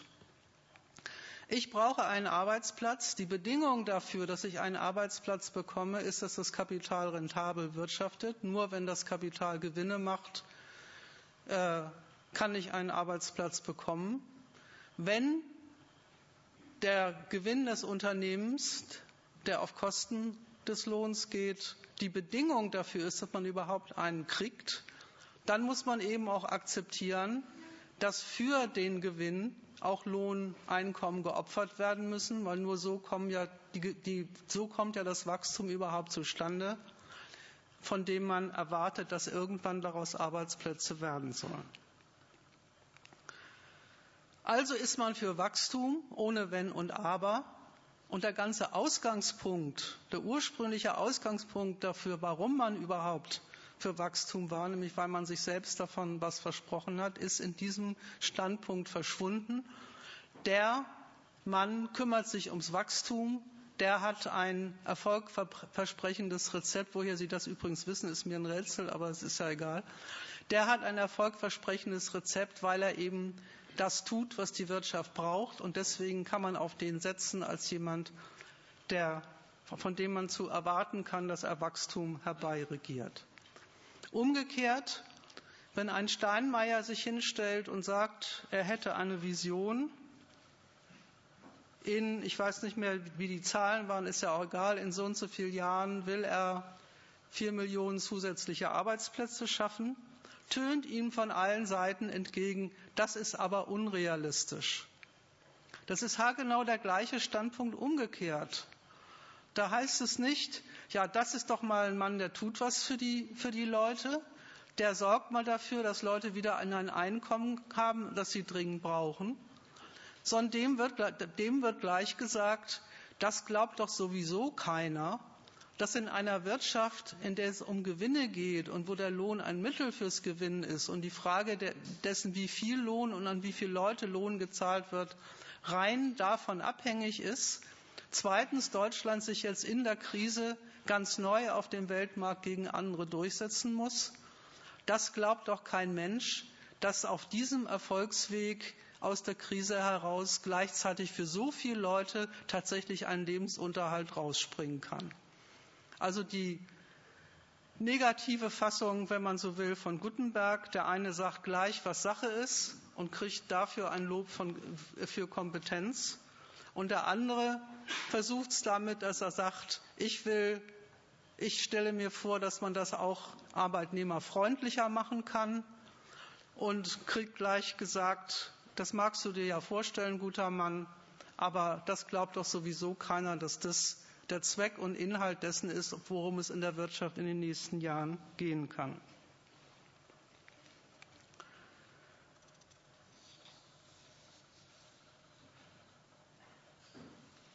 So geht Agitation in der Krise mit Arbeitslosigkeit. Das perfide an dieser Art zu argumentieren? Ist das, dass die Politiker die, die Not der Leute, die, die Angst, die sie ja berechtigterweise davor haben, demnächst ihr Einkommen zu verlieren oder reduziert bekommen, aufgreifen, dass sie versichern, dass ihnen dieses Problem ganz fürchterlich am Herzen liegt und dass sie sich tagtäglich mit der Bewältigung dieses Problems befassen. Merkel sagt, sie wäre tagtäglich in Sachen Wachstum unterwegs. Und um auf der Grundlage den Leuten mitzuteilen, dass die Sorge der Politik um ihr Vorankommen leider nun mal nicht anders zu haben ist, als mit, als mit einem Umgang mit dem Lohn, der genau die Wirkung auf ihn herbei führt, den die Leute befürchten. Die Lüge dabei ist, dass sie Arbeitslosigkeit als Wirkung der Krise darstellen. In Wirklichkeit ist sie, beim, beim Gutenberg kommt das ja sogar noch ein bisschen vor, ein Hebel zur Krisenbewältigung. Die ganze Hilfe und Unterstützung die die Politik den Leuten an dieser Front zukommen lässt, besteht also nach der Seite hin darin, ihnen schonungslos mitzuteilen, dass sie so wie die Lage nun einmal ist und wenn sie, wie wir doch alle wollen, dass es insgesamt mit der Wirtschaft vorangeht, sich erst mal da reinfinden müssen, dass es ihnen nach der Wahl wahrscheinlich schlechter geht als vorher. Und damit ist das Problem, mit dem Sie sich befassen, eben unter der Hand umdefiniert. Im Ausgangspunkt ist es das Problem, was die Leute haben. Die leiden darunter, dass sie Angst um ihren Arbeitsplatz haben.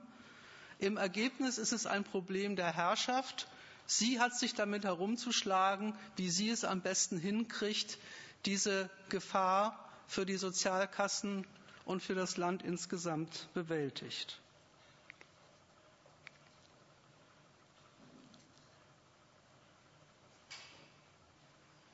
Insofern ist es dann auch konsequent, wenn die CDU auf eins ihrer Plakate einfach das Wort Zusammenstehen draufschreibt.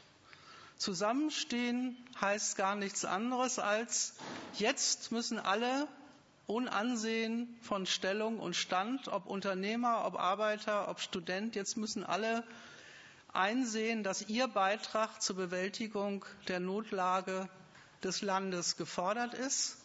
Und wir sind die Partei, die dafür einsteht, dieses Zusammenstehen zu organisieren und hinzubekommen, dass es Deutschland, mit Deutschland besser aussieht in ein paar Jahren als gegenwärtig. Und damit, mit solchen Parolen, macht der Wahlkampf den Übergang zu seinem eigentlichen Thema. Und das eigentliche Thema des Wahlkampfs ist, wer, in welche Partei, in welche Politikerriege kann der Wähler Vertrauen haben? Wem kann er zutrauen, das Land aus der misslichen Lage zu führen, in dem es sich gegenwärtig befindet?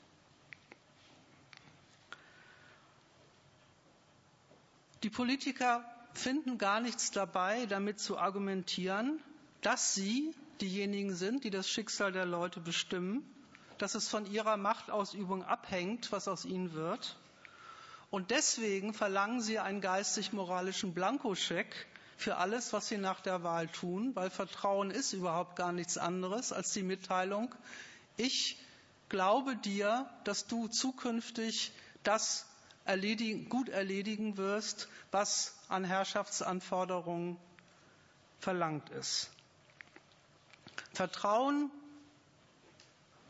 ist der Sache nach natürlich in dem Sinne gar nicht begründbar, weil man setzt ja Vertrauen in eine Instanz, auf die man keinerlei Einfluss hat. Deswegen muss man ihr ja vertrauen, weil man, weil man keinen Einfluss auf sie hat. Und insofern steht die Merkel in dieser Frage gut da. Denn der beste Beweis dafür, dass ein Politiker die Macht verantwortungsvoll ausübt, ist die, dass er sie schon mal ausgeübt hat. Und da, das, das heißt dann in, im, im Politologendeutsch Amtsbonus. Dieser Amtsbonus besagt nichts anderes, als dass erfolgreiches, wirkungsvolles Durchregieren der beste Beweis dafür ist, dass man die gleich dran lassen soll, die sowieso dran sind. Dafür steht die SPD. Und die Linke versucht dagegen mit dem anderen Argument, die versucht, Vertrauen für sich zu stiften, indem sie darauf hinweist, dass sie gerade nicht an der Macht waren, als die da oben uns in diese Krise reingewirtschaftet haben. Also argumentieren so, dass man den aktuell Herrschenden das Ruder nicht überlassen darf weil sie ja gerade diejenigen sind, die die Krise mit verursacht haben. Insofern, nach der Seite hin unterscheidet sich die Linke in der Tour ihrer Argumentation überhaupt nicht von anderen Parteien. Ein paar andere Argumente in der Sache hat sie schon. Da kann ich auch nachher noch was zu sagen, wenn es gefragt ist. Das ist aber eigentlich nicht so mein Thema.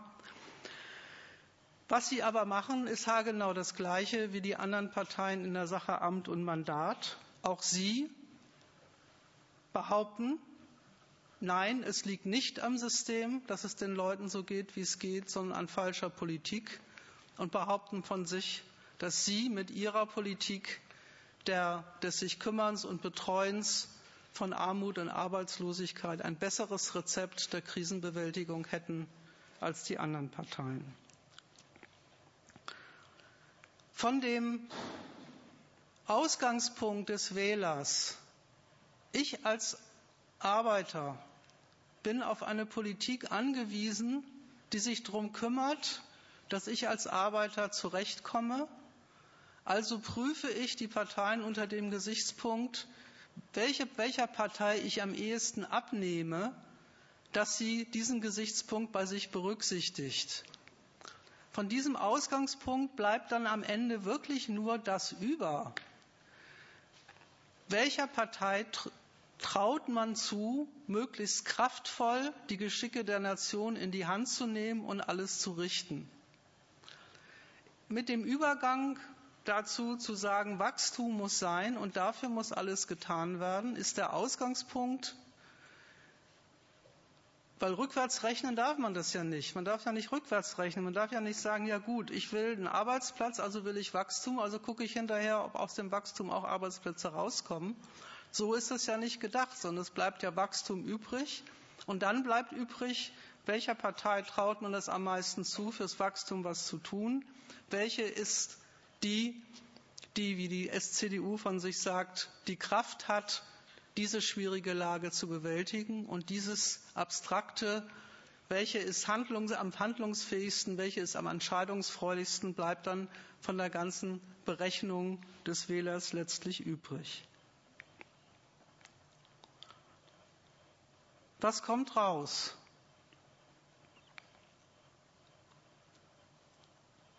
Erstens, die Politiker, die gerade dabei sind, die Leute praktisch für die Bewältigung der Krise in Dienst zu nehmen, stellen sich dar, lassen sich messen an dem Maßstab, sie sind Dienstleister an den Sorgen und Nöten der Leute und begründen, dass gerade weil sie Dienstleister an den Sorgen und Nöten der Leute sind, sie leider für die Sorgen und Nöte der Leute aktuell nichts tun können.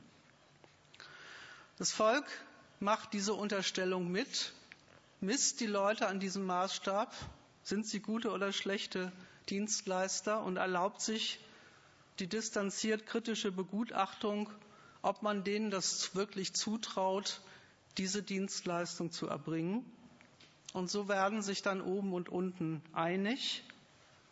Der Wähler honoriert beim Kandidaten das Bemühen, seinen Vorstellungen über gutes Regieren gerecht zu werden und die Kandidaten danken nach getaner Wahl ihren Wählern und freuen sich über die hohe Wahlbeteiligung, weil die beweist, dass diese Propaganda fürs Regiertwerden wieder mal funktioniert hat.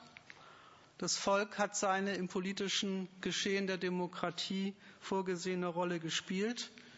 Die Herrschaft ist ermächtigt kann sich auf den Volkswillen berufen und der Bürger tritt wieder zurück in seinen Alltag und schaut zu, was ihm seine Oberen diesmal servieren. Insofern ist es auch kein großes Geheimnis mehr, was eigentlich die Herrschaft von der Wahl hat. Sie befreit sie von, sie befreit sie richtig von der Notwendigkeit, irgendeine ihrer Maßnahmen tatsächlich aus irgendeinem Interesse, aus irgendeiner aktiv geltend gemachten Forderung von Bürgern, von Interessensgruppen, von Leuten im Land abhängig machen zu müssen. Wenn sie mit Zustimmung des Volkes herrscht, dann geht sie nicht nur berechtigterweise über die Interessen der Minderheit hinweg, die nicht gewählt haben oder die für die unterlegene Alternative gestimmt hat, sondern sie geht auch über die Interessen ihrer siegreichen Wählermehrheit weg, weil die hat sich ja in Zustimmung niedergeschlagen und insofern kann sie sich zu Recht auf sie berufen. Sie verwaltet die Interessen des großen Ganzen und im Namen dieses großen Ganzen beschneidet sie dann die Sonderinteressen der Bürger und verweist sie in ihre Schranken. Und das ist auch der Grund dafür, warum Staatsmänner sich dann nach der Wahl bei ihren Wählern bedanken. Sie geben der politischen Gewalt Legitimität, Stabilität und Handlungsfreiheit und insofern ist das, was die Herrschenden vom Wählen haben, sehr eindeutig. Aber warum jetzt die Wähler sich an diesen, dieser Aktivität beteiligen, ist eigentlich nicht so recht zu erklären. Damit wäre ich mit dem Punkt fertig. Ich kann noch ein bisschen was, wenn es gewünscht wird, das kann ich aber erstmal auch äh, zurückstellen, noch ein bisschen was über die äh, aktuelle Art und Weise erzählen, wie die Wahl in der Öffentlichkeit kritisiert wird. Aber wie gesagt, das stelle ich erstmal zurück und mache erstmal an der Stelle jetzt mit meinen Ausführungen Schluss und, und diskutieren wir erstmal darüber, oder streiten uns, und dann kann ich ja vielleicht hinterher noch einen Nachtrag machen.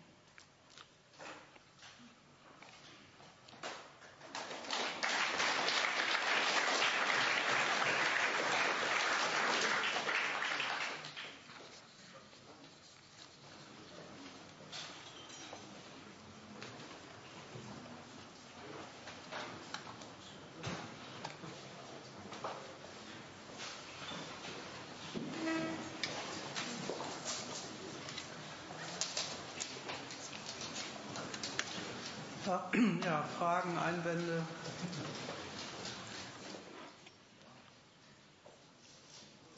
Ja. Ich habe vielleicht gehen Sie doch noch mal auf das Thema ein, was Sie jetzt erstmal zurückstellen. Ja. Ich habe ähm, ich habe heute in Cicero gelesen, dass die 50 Prozent Nichtwähler sich ähm, aktuell aus einer Gruppe rekrutieren, die finanzielle Verluste hinzunehmen hatten. Ähm, das letzte Thema, was vielleicht jetzt zurückgestellt wird, könnte da Aufschluss geben, vermute ich. Ähm. 40 Prozent wählen nicht und ähm, ein großer Teil dieser Leute ähm, ist finanziell abgehängt worden und mhm. wählt deshalb nicht. Mhm. Ähm, spannend, oder? Ja, weiß ich nicht. Also ähm, das ist, das ist, also erstens mal, ich, ich nehme jetzt mal die, ich nehme jetzt mal die Behauptung des, weil deshalb, die nehme ich jetzt erstmal als Faktum. Also das, ähm, das ist halt, halt ein bisschen die Frage, ähm, was hinter dieser Begründung, was hinter dieser Begründung steckt. Ähm, wenn diese Begründung in nichts anderem besteht als in der Demonstration von Enttäuschung, dann muss ich sagen, taugt sie nichts. Weil nicht zur Wahl zu gehen mit dem Argument, ich habe von der Politik was anderes erwartet. Die hat mich schlecht behandelt. Deswegen gehe ich nicht hin. Mag ja, wenn man so will, ein Schritt in die richtige Richtung sein. Aber ich habe den leisen Verdacht, dass die Leute, die so denken, damit schon gesagt damit schon an der Vorstellung festhalten, eigentlich wäre die Politik doch aber dafür zuständig, eben dieses zu tun, sie eben nicht finanziell abzuhängen. Und weil sie jetzt nun keine Partei entdecken können in der gegenwärtigen Lage, die diesem Anspruch entspricht, deswegen bleiben sie zu Hause. Ja, keine Ahnung. Ich habe ja mit denen nicht geredet. Das ist ja sowieso, das ist ja sowieso ein, ein, eine, sag mal, will man so sagen, das ist ja sowieso eine merkwürdige, eine merkwürdige Frage, weil also das, ich bleibe aus ganz anderen Gründen zu Hause als viel, als viele Leute, die ich kenne, die zu Hause bleiben. Und wenn man wissen will, warum einer zu Hause bleibt, muss man ihn halt fragen. Ne? irgend so eine Richtung hören. Ähm, es sind ja immer mehr Leute, die zu Hause bleiben und ich vermute oder unterstelle, es sind Enttäuschte. Ähm, und ich wollte jetzt nur so eine, so eine Richtung hören, einen Hinweis, wie die zu Hause bleiben. Ist das wirklich die große Gruppe der Enttäuschten? Ja, woher soll ich das wissen? Aber ich, ich, kann, ich kann, also ich, ich, kann zu zwei Sachen was sagen. Ich kann erstmal was zu, zum, zur Kategorie der Enttäuschung was sagen. Enttäuschung ist eine, ähm, streng genommen ist sie, ist sie wenn, ich, wenn ich ein bisschen polemisch werde, eine sehr luxuriöse Geisteshaltung. Weil Enttäuschung, enttäuschen kann man sich einmal lassen und enttäuschen kann man sich ein zweites Mal lassen. Aber wenn man ein drittes Mal enttäuscht wurde, immer wieder von der gleichen Instanz und von, der, von den gleichen Leuten, dann wäre ja eigentlich fällig, wäre ja eigentlich die Frage, die selbstkritische Frage fällig, erwarte ich vielleicht von denen was ganz Verkehrtes? Wenn, wenn ich immer von denen was will und von denen was erwarte, und das kommt immer nicht rüber, sondern eigentlich immer das Gegenteil. Sich, sich dazu in die, in die geistige Position zu begeben, zu sagen, oh, da bin ich jetzt aber, da bin ich jetzt aber enttäuscht, lässt ja von dem Maßstab, an dem man die Politik misst, die wäre eigentlich dafür da, armen Menschen aus in ihrer Notlage äh, ähm, Hilfe zukommen zu lassen, gar nicht ab, sondern sagt, dieser, diesem, dieser Maßstab ist nach wie vor völlig korrekt. Das ist nicht bloß ein subjektiver Maßstab, in dem ich mich täusche, sondern es ist ein Urteil, ein äh, richtiges Urteil über die Politik. Dazu wäre sie eigentlich da, tut sie zwar aktuell nicht, wäre sie aber eigentlich da. Bloß in der aktuellen Lage entdecke ich bei den regierenden Parteien niemanden, der dieser Erwartung von mir entspricht, also lasse ich das wählen. Das ist streng genommen keine Kritik an der Wahl, sondern das ist die Verweigerung, dass man sich quasi auch noch dazu herausfordern lässt, Ja zu sagen, wo man keinen Grund zum Ja sagen hat. Da kann man sagen, das ist okay. Aber dann wäre die, die Konsequenz, zu sagen, ja, wie gesagt, vielleicht ist ja diese Vorstellung eigentlich die, die ja im Grunde, wenn man so will, ja durch, durch Herrschaft schon widerlegt ist. Warum, bitteschön, muss eine Staatsgewalt mit so viel Aufwand, mit so viel Gesetzen und mit so viel Zwangsmaßnahmen Leute darauf verpflichten, sich in Lagen zurechtzukommen, in Lagen zurechtzukommen und sich mit Lagen zurechtzufinden, die ihnen überhaupt nicht bekommen, wenn es ihr wirklich darum ginge, dass es den Leuten gut geht. Ist das nicht, wäre das nicht mal streng, wäre das nicht sehr umständlich, ist das nicht sehr umständlich? Erst richtet man einen Kapitalismus ein, in dem halt der Lebensunterhalt der großen Masse der Leute abhängig davon gemacht ist, praktisch, dass das Kapital Gewinne macht dann stellt man fest, eine, ein Großteil der Leute kann von dieser, von dieser Quelle gar nicht leben. Und dann sagt man, ach, da muss ich ein bisschen was dazu tun, dass es trotzdem klappt. Und finanziell abgehängt, ja, es gibt in, in unserem Land zunehmend eine zunehmende Zahl von Leuten, über die die Politik das Urteil gefällt hat. Ähm, die sind objektiv das, was Marx früher absolute Überbevölkerung genannt hat. Das sind Leute, die werden vom Kapital fürs Wachstum des Kapitals nie mehr gebraucht. Die werden nie mehr in irgendeinen nützlichen Dienst für die Wirtschaft dieses Landes hineinkommen. Und weil sie das nicht werden, gibt es auch vom Standpunkt der Politik keine Notwendigkeit mehr, die finanziell so zu unterstützen, dass sie in der Lage sind, sich für den Arbeitsmarkt bereitzuhalten. Die ganze, die ganze Einführung von Hartz IV hat sich, der, hat sich dem Standpunkt verdankt, wozu denn Leuten ein Arbeitslosengeld zukommen zu lassen, mit dem sie in der Lage sind, sich quasi selber fit zu halten für das weitere Angebot auf dem Arbeitsmarkt, wenn der Arbeitsmarkt, sprich das Kapital, sie gar nicht braucht. So, also sind die Leute nicht einfach finanziell abgehängt, sondern über die ist politisch ein Urteil gefällt worden mit der Agenda 2010. Und dieses Urteil wird übrigens überhaupt von keiner Seite revidiert.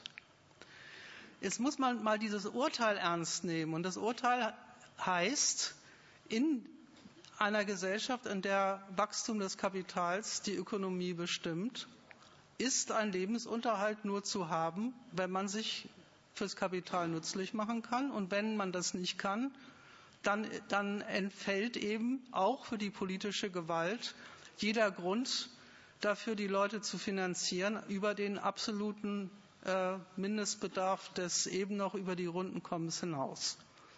Das ist aber ein Urteil über das System. Das ist ein Urteil darüber, worum es in dieser Wirtschaft geht. Und das ist ein Urteil über die Politik nur insofern, als man sagt, na aha, dann entnimmt die offenbar ihre Notwendigkeit und ihre Maßnahmen genau dem, wie das, wie das Kapital kalkuliert. Dann sagt sie eben nicht, wenn sie feststellt, die Masse der Unbeschäftigten wächst, ja, haben wir da vielleicht einen Fehler gemacht, dass wir dem Kapital die Entscheidung über den Lebensunterhalt der Leute äh, überlassen haben. Wir sagen ja, wenn es so ist, Ja, wenn das so ist, muss die Politik dem doch in, in der Ausgestaltung des Sozialstaats Rechnung tragen. Und dann sind sie noch so perfide und gehen hinterher hin und sagen, äh, ähm, ja, das täte ihnen schrecklich leid, aber leider sind die Kassen leer. Ja, natürlich sind die Kassen leer, wenn die Kassen finanziert werden sollen aus den Lohneinkommen der Leute, die ständig sinken, weil das Kapital ständig wenig, relativ weniger Leute beschäftigt. Also was ich mit den ganzen Ausführungen sagen will, ist, ähm, ich habe den Verdacht, den habe ich nicht zuletzt auch deswegen, weil doch relativ wenige von diesen abgehängten Menschen zum Beispiel auf einer solchen Veranstaltung wie hier dann auftauchen.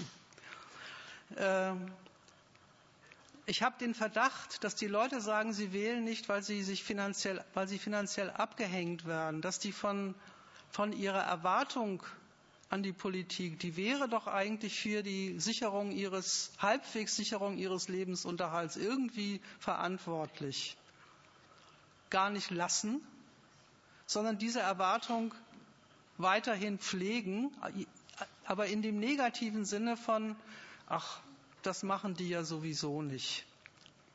Und die Haltung der enttäuschten Erwartung ist kein, äh, äh, ist was anderes als die, als die Ermittlung der Gründe, warum die Politik einem so mitspielt. Und das tut sie nicht aus Menschenverachtung und das tut sie nicht, weil sie Leute finanziell abhängen will, sondern das tut sie eben deswegen, wegen der Wirtschaftsordnung, die sie betreut und pflegt und auf, die es ihr ankommt. Das würde ich den Leuten gern, den vielen, die nicht wählen gehen, gerne sagen. Leute, wenn ihr schon der Auffassung seid, diese, diese politische Veranstaltung ist nichts für euch, dann überlegt euch mal, was da eigentlich von euch verlangt wird und ob nicht eine andere Konsequenz aus der Feststellung, wie man hier ökonomisch behandelt wird, konsequent wäre als bloß die beleidigte, die Stellung des beleidigten Betroffenen, der sagt, für mich tun sie ja nichts, also gehe ich auch nicht hin. Das unterstellt nämlich implizit immer noch, dass wenn sie dann was für einen tun würde, würde man vielleicht dann doch wieder hingehen. Tun sie ja auch. Es gibt ja von Wahl zu Wahl immer wieder die Fluktuation von den enttäuschten bisherigen Wählern hin zum Jetzt wähle ich aber nicht mehr. Und umgekehrt schafft es bei jeder Wahl wieder eine Partei enorm aus dem Pool der Nichtwähler zu rekrutieren. Warum? Weil die Erwartungen bei den Nichtwählern wie bei den Wählern im Wesentlichen die gleichen sind. Und so oder so die Entscheidung dann eigentlich wurscht ist, weil an der Erwartung hat sich ja gar nichts geändert. Die Nichtwähler wie die Wähler erwarten von den Parteien das Gleiche, im ja. Prinzip. Nur der, Schluss, den sie daraus ziehen, oh ja, die machen was für mich, oder Mann, die haben aber jetzt die letzten Jahre wirklich nichts für mich gemacht, in dem unterscheidet sich. Aber da das letztendlich eine beliebige Entscheidung ist, kann das auch über Jahrzehnte hin und her gehen. Und die Wahlbeteiligung fällt und steigt und fällt und steigt und am politischen Klima, diesem Gottvertrauen aller in die Politik, die wird es schon richten, hat sich über all diese Fluktuationen ja überhaupt nichts geändert in den letzten 20 Jahren. Richtig, ja.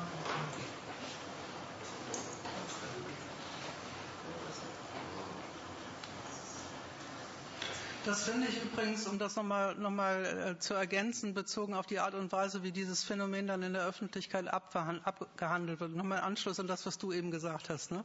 Das Ganze, äh, die, diese, diese Wählerabstinenz, wie es so schön heißt im Politologendeutsch, äh, die wird ja verhandelt in, in, unter dem Begriff Politikverdrossenheit. Das ist eigentlich ein, eine sehr zynische Art, die Sache zu betrachten weil der, der Mensch, der so urteilt, der hat einen sehr, ähm, der hat einen sehr äh, anspruchsvollen Standpunkt dazu, warum die Leute überhaupt wählen gehen sollen. Der steht auf dem Standpunkt, eigentlich sollten die Leute deswegen wählen gehen, weil sie wählen dürfen. Ich habe einen Artikel in der FAZ ge gefunden, die ist natürlich für sowas immer gut die drückt das so aus.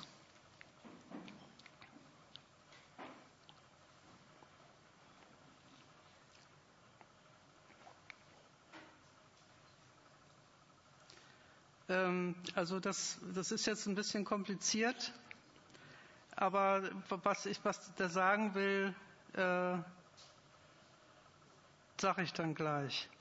Also er sagt, er sagt, der, der Verfasser sagt, es geht bei Wahlen nicht um die Performance der Politik in der Endphase einer Legislaturperiode, sondern um eine Leistungsbewertung der davorliegenden Jahre und, und um einen Kredit für die folgenden. Und jetzt kommt die Kritik am Wähler. Sich, diese, sich dieser Bewertung zu enthalten, ist nicht nur ein Zeichen für demokratische Lebensmüdigkeit, sondern auch ein Hohn auf Gesellschaften, die sich nichts sehnlicher wünschen als faire Wahlen. Also der wirft dem Wähler vor, der, der weigert sich, die Politik zu bewerten, und das wäre ein Ausdruck von demokratischer Lebensmüdigkeit.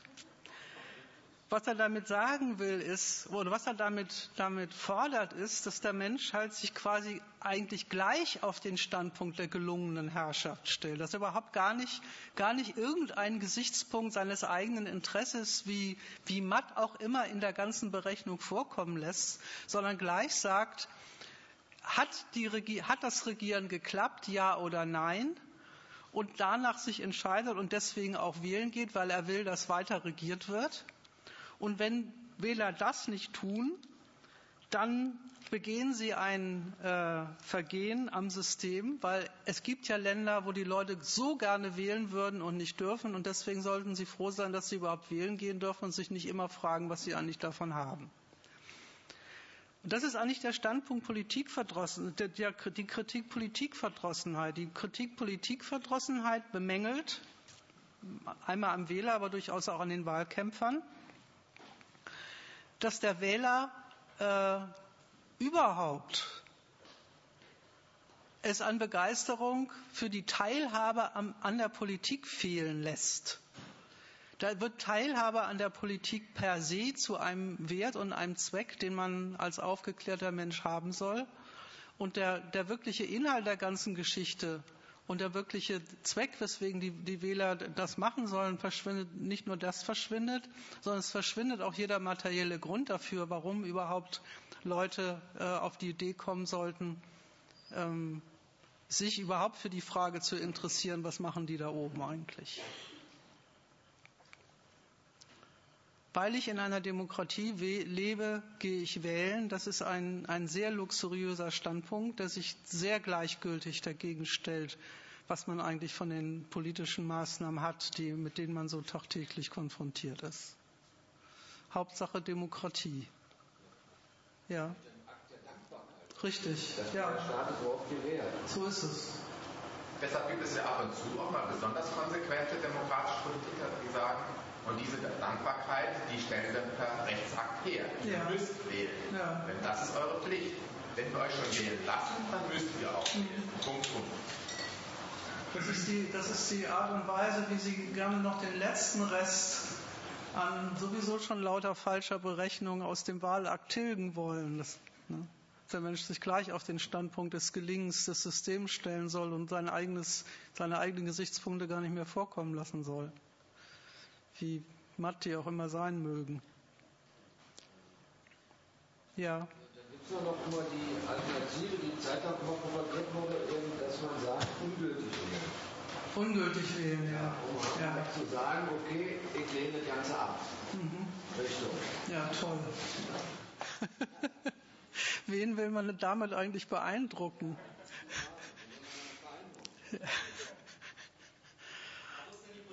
Protestintention bei Ihrer Einstellung so? Bitte? Wo ist denn die Protestintention bei Ihrer Einstellung, wenn ich gar nicht wählen gehe? Ich habe nicht sowas wie ein Mindestwahlrecht, wo, wenn man sagen würde, 50 Prozent der Leute gehen jetzt nicht wählen, dann ist wirklich hier irgendwas verkehrt, dann müssen wir nochmal nachdenken. Sowas habe ich nicht. Und ähm, wo, wo, ist denn dann der Protest, wenn ich nicht wählen gehe? Im, im, nicht, Im, Nichtwählen, Im Nichtwählen für sich ist überhaupt kein Protest. Da haben, da haben Sie oder hast du vollkommen recht. Ich wollte jetzt ja, ich wollte jetzt ja auch gar nicht behaupten, quasi, dass die, die äh, Alternative zum Wählen nicht wählen ist. Ich wollte, ich wollte erläutern, was Leute eigentlich, wozu Leute eigentlich aufgefordert werden und was Leute eigentlich mit sich machen lassen, wenn sie sich als Untertan einer Herrschaft, die ihn nicht bekommt, dazu auffordern lassen, sich den Kopf darüber zu zerbrechen, wie diese Herrschaft am besten mit ihnen umgehen soll. So, und nur wenn man sich solche Gedanken macht, Nur wenn man sich solche Gedanken macht und äh, kann man überhaupt an dem Wahlakt für sich irgendeinen positiven Nutzen entdecken. Das war die Erläuterung, die ich loswerden wollte. Und das war jetzt nicht, äh, das war jetzt, das hatte überhaupt nicht den, den, den, den Gehalt und die, den Aufforderungscharakter, äh, das wäre jetzt die große, die große oppositionelle Tat, jetzt einfach nicht hinzugehen. Das war gar nicht der Witz. Sondern der Witz war zu sagen, was machen eigentlich Leute mit, mit ihren geschädigten Interessen, wenn, wenn, sie, wenn ihnen immer wieder und immer aufs Neue nichts anderes einfällt, als aus diesen geschädigten Interessen genau Argumente für die Instanz zu basteln, von der sie diese Schädigung immer erfahren. Das war mein Argument, warum Wählen verkehrt ist. Und das, die, Antwort, die, die Antwort auf die Alternative zu wählen ist verkehrt, ist nicht nicht wählen ist richtig. Das ist gar nicht, das ist inkommensurabel. Ich habe über ein anderes Thema geredet.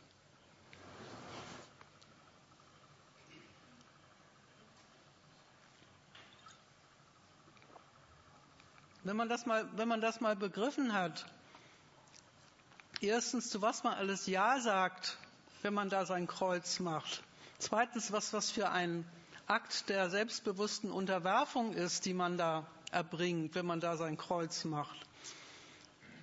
Und drittens, mit äh, wie viel, wie viel Illusionen und falsche Vorstellungen über den Sinn und Zweck der politischen Herrschaft damit einhergehen, wenn man sich, wenn man die eigenen, die, die, die, die misslichen Lagen, die einem hierzulande serviert werden, übersetzt in, was verspreche ich mir von dieser oder jener Partei, dann geht man schon deswegen nicht wählen, weil man, weil man gar keine Idee hat, wo man jetzt sein Kreuz machen soll.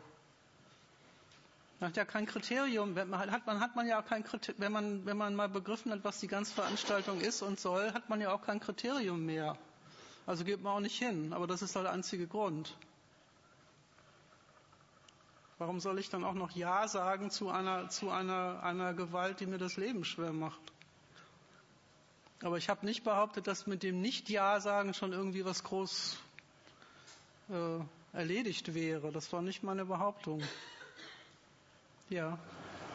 Also es kommt ja auch auf das Argument an, dass man sagt, naja, es stimmt ja schon, ist ja alles ganz schön mies hier und ich komme doch ziemlich mies drin vor, aber so sind nun mal die Verhältnisse und man müsste dann ja sich die zunutze machen und das Ganze irgendwie unterwandern, selber in die Politik einsteigen und eben andere Politik machen, die halt eben sich an anderen Maßstäben bemisst. Ähm, und man kann ja nicht sich hinstellen und sagen, ja, das jetzt alles abzulehnen, davon hat ja auch keiner was. Was würdest du dazu sagen?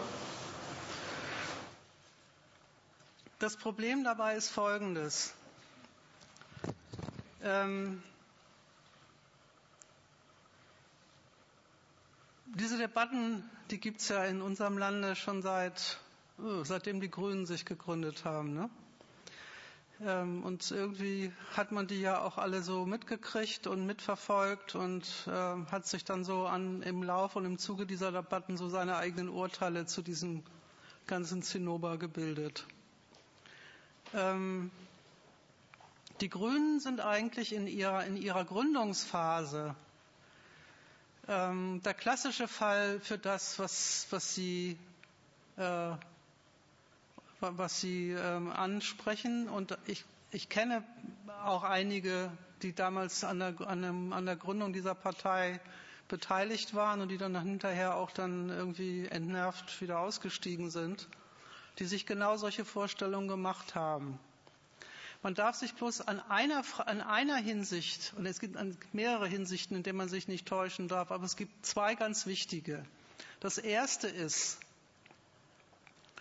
es führt nun mal, es, es beißt nun mal die, die Maus keinen Faden ab in der Frage, dass wenn man eine Partei gründet, um sich wählen zu lassen, man sich für einen Weg der politischen Einflussnahme entscheidet, in der man sich zum Herrn über die Mechanismen macht, dem, mit denen andere kommandiert werden, dieses oder jenes zu tun.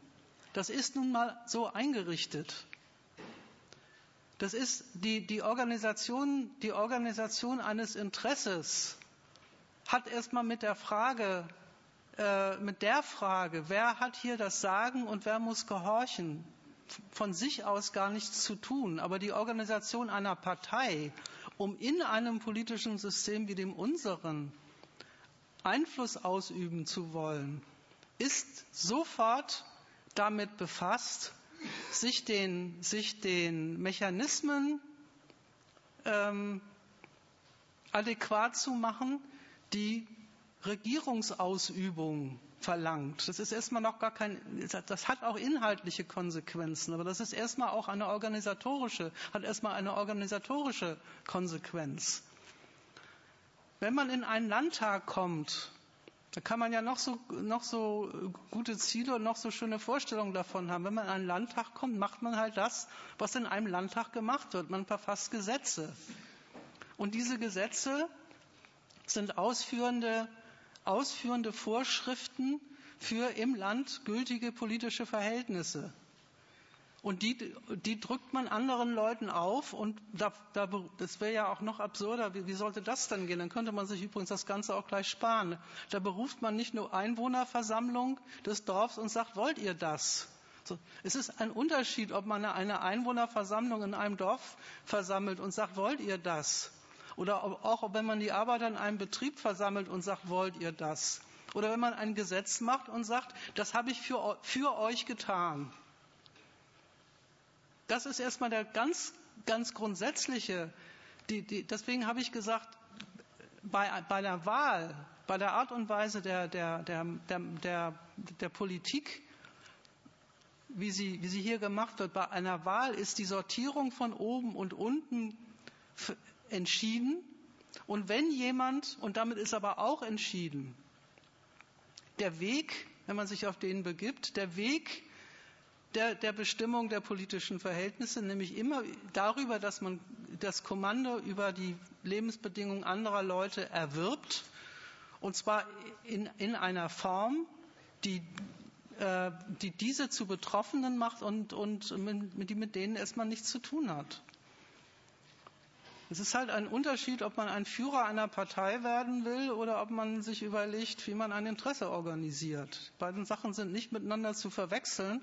Und am Anfang der Grünen Partei hat man immer so lustige Versuche äh, erlebt, die beiden Sachen miteinander zu vermitteln. Die, die Grünen haben ja mal sowas erfunden wie das imperative Mandat. Dann haben sie, oder die Rotation der, der Funktionäre. Dann haben sie halt sich Verfahren ausgedacht, wie sie, wie sie äh, ihre Parteioberen dazu kriegen, das zu tun, was die Partei von ihnen will. Da habe ich mich immer schon an den Kopf gefasst und gesagt, was ist das für eine komische Partei? Also entweder das ist eine Organisation, da diskutieren sie halt, was sie wollen und machen das dann, oder das ist auch schon wieder so eine Organisation, wo es ein paar gibt, die das Sagen haben und die anderen äh, müssen sich irgendwie an, anstrengen, dass sie, dass sie äh, was zu melden haben. Und dann, dann, haben sie ihre ersten Vertreter in die Parlamente äh, geschickt und dann hatten sie sofort das Problem, die machen ja gar nicht das, was die Partei beschlossen hat. Aber das kriegen sie notwendigerweise, weil kaum, kaum ist jemand in einer solchen Funktion, ergibt sich das, was er zu tun hat, erstmal ganz grundsätzlich aus dieser Funktion. Hier in Berlin haben wir Jahren ja, genau. einen linkeren Beispiel, nämlich mit der SED-Partei, wo ganz viele noch linkere reingegangen sind mit genau diesem Ansatz, man muss doch irgendwas tun. Ja, auch die haben mitgekriegt, was das heißt. Eine der brutalsten Sozialfahrschlagsregierungen, äh, sie ist in der ganzen BRD gehabt in den letzten Jahren. Und vorneweg Leute, die früher mal ganz, ganz links waren. Ja, das ist, es gibt, also es gibt keine Studiengebühren. Bitte? Zum Beispiel aber auch keine Studiengebühren.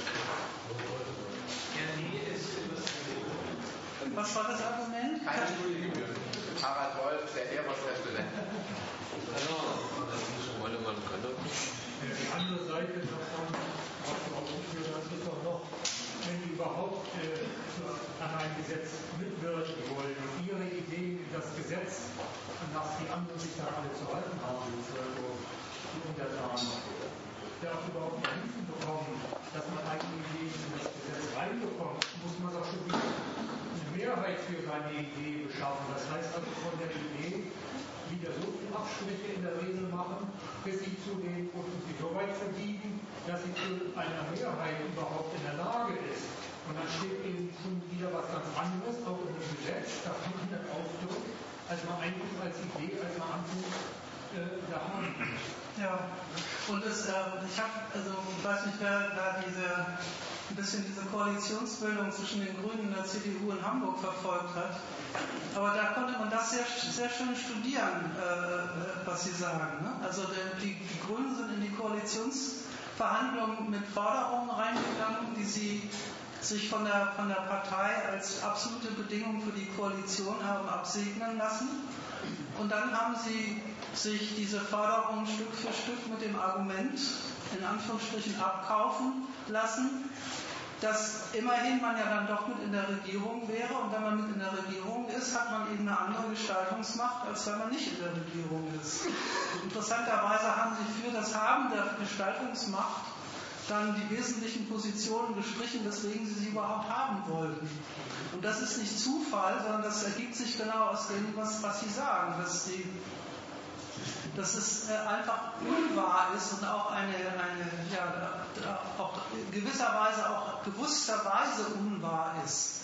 Dass man quasi sich in ein Wirtschaftsministerium in einem kapitalistischen Land setzen kann und einfach beschließen könnte, was man will. Das, deswegen habe ich am Anfang so viel Wert darauf gelegt, zu sagen, das ist ja nicht umsonst so, dass in den, in den ganzen äh, eingerichteten Institutionen und Verhältnissen die, die politischen, ökonomischen Ziele und Zwecke des Landes festgeschrieben sind. Und die findet man vor.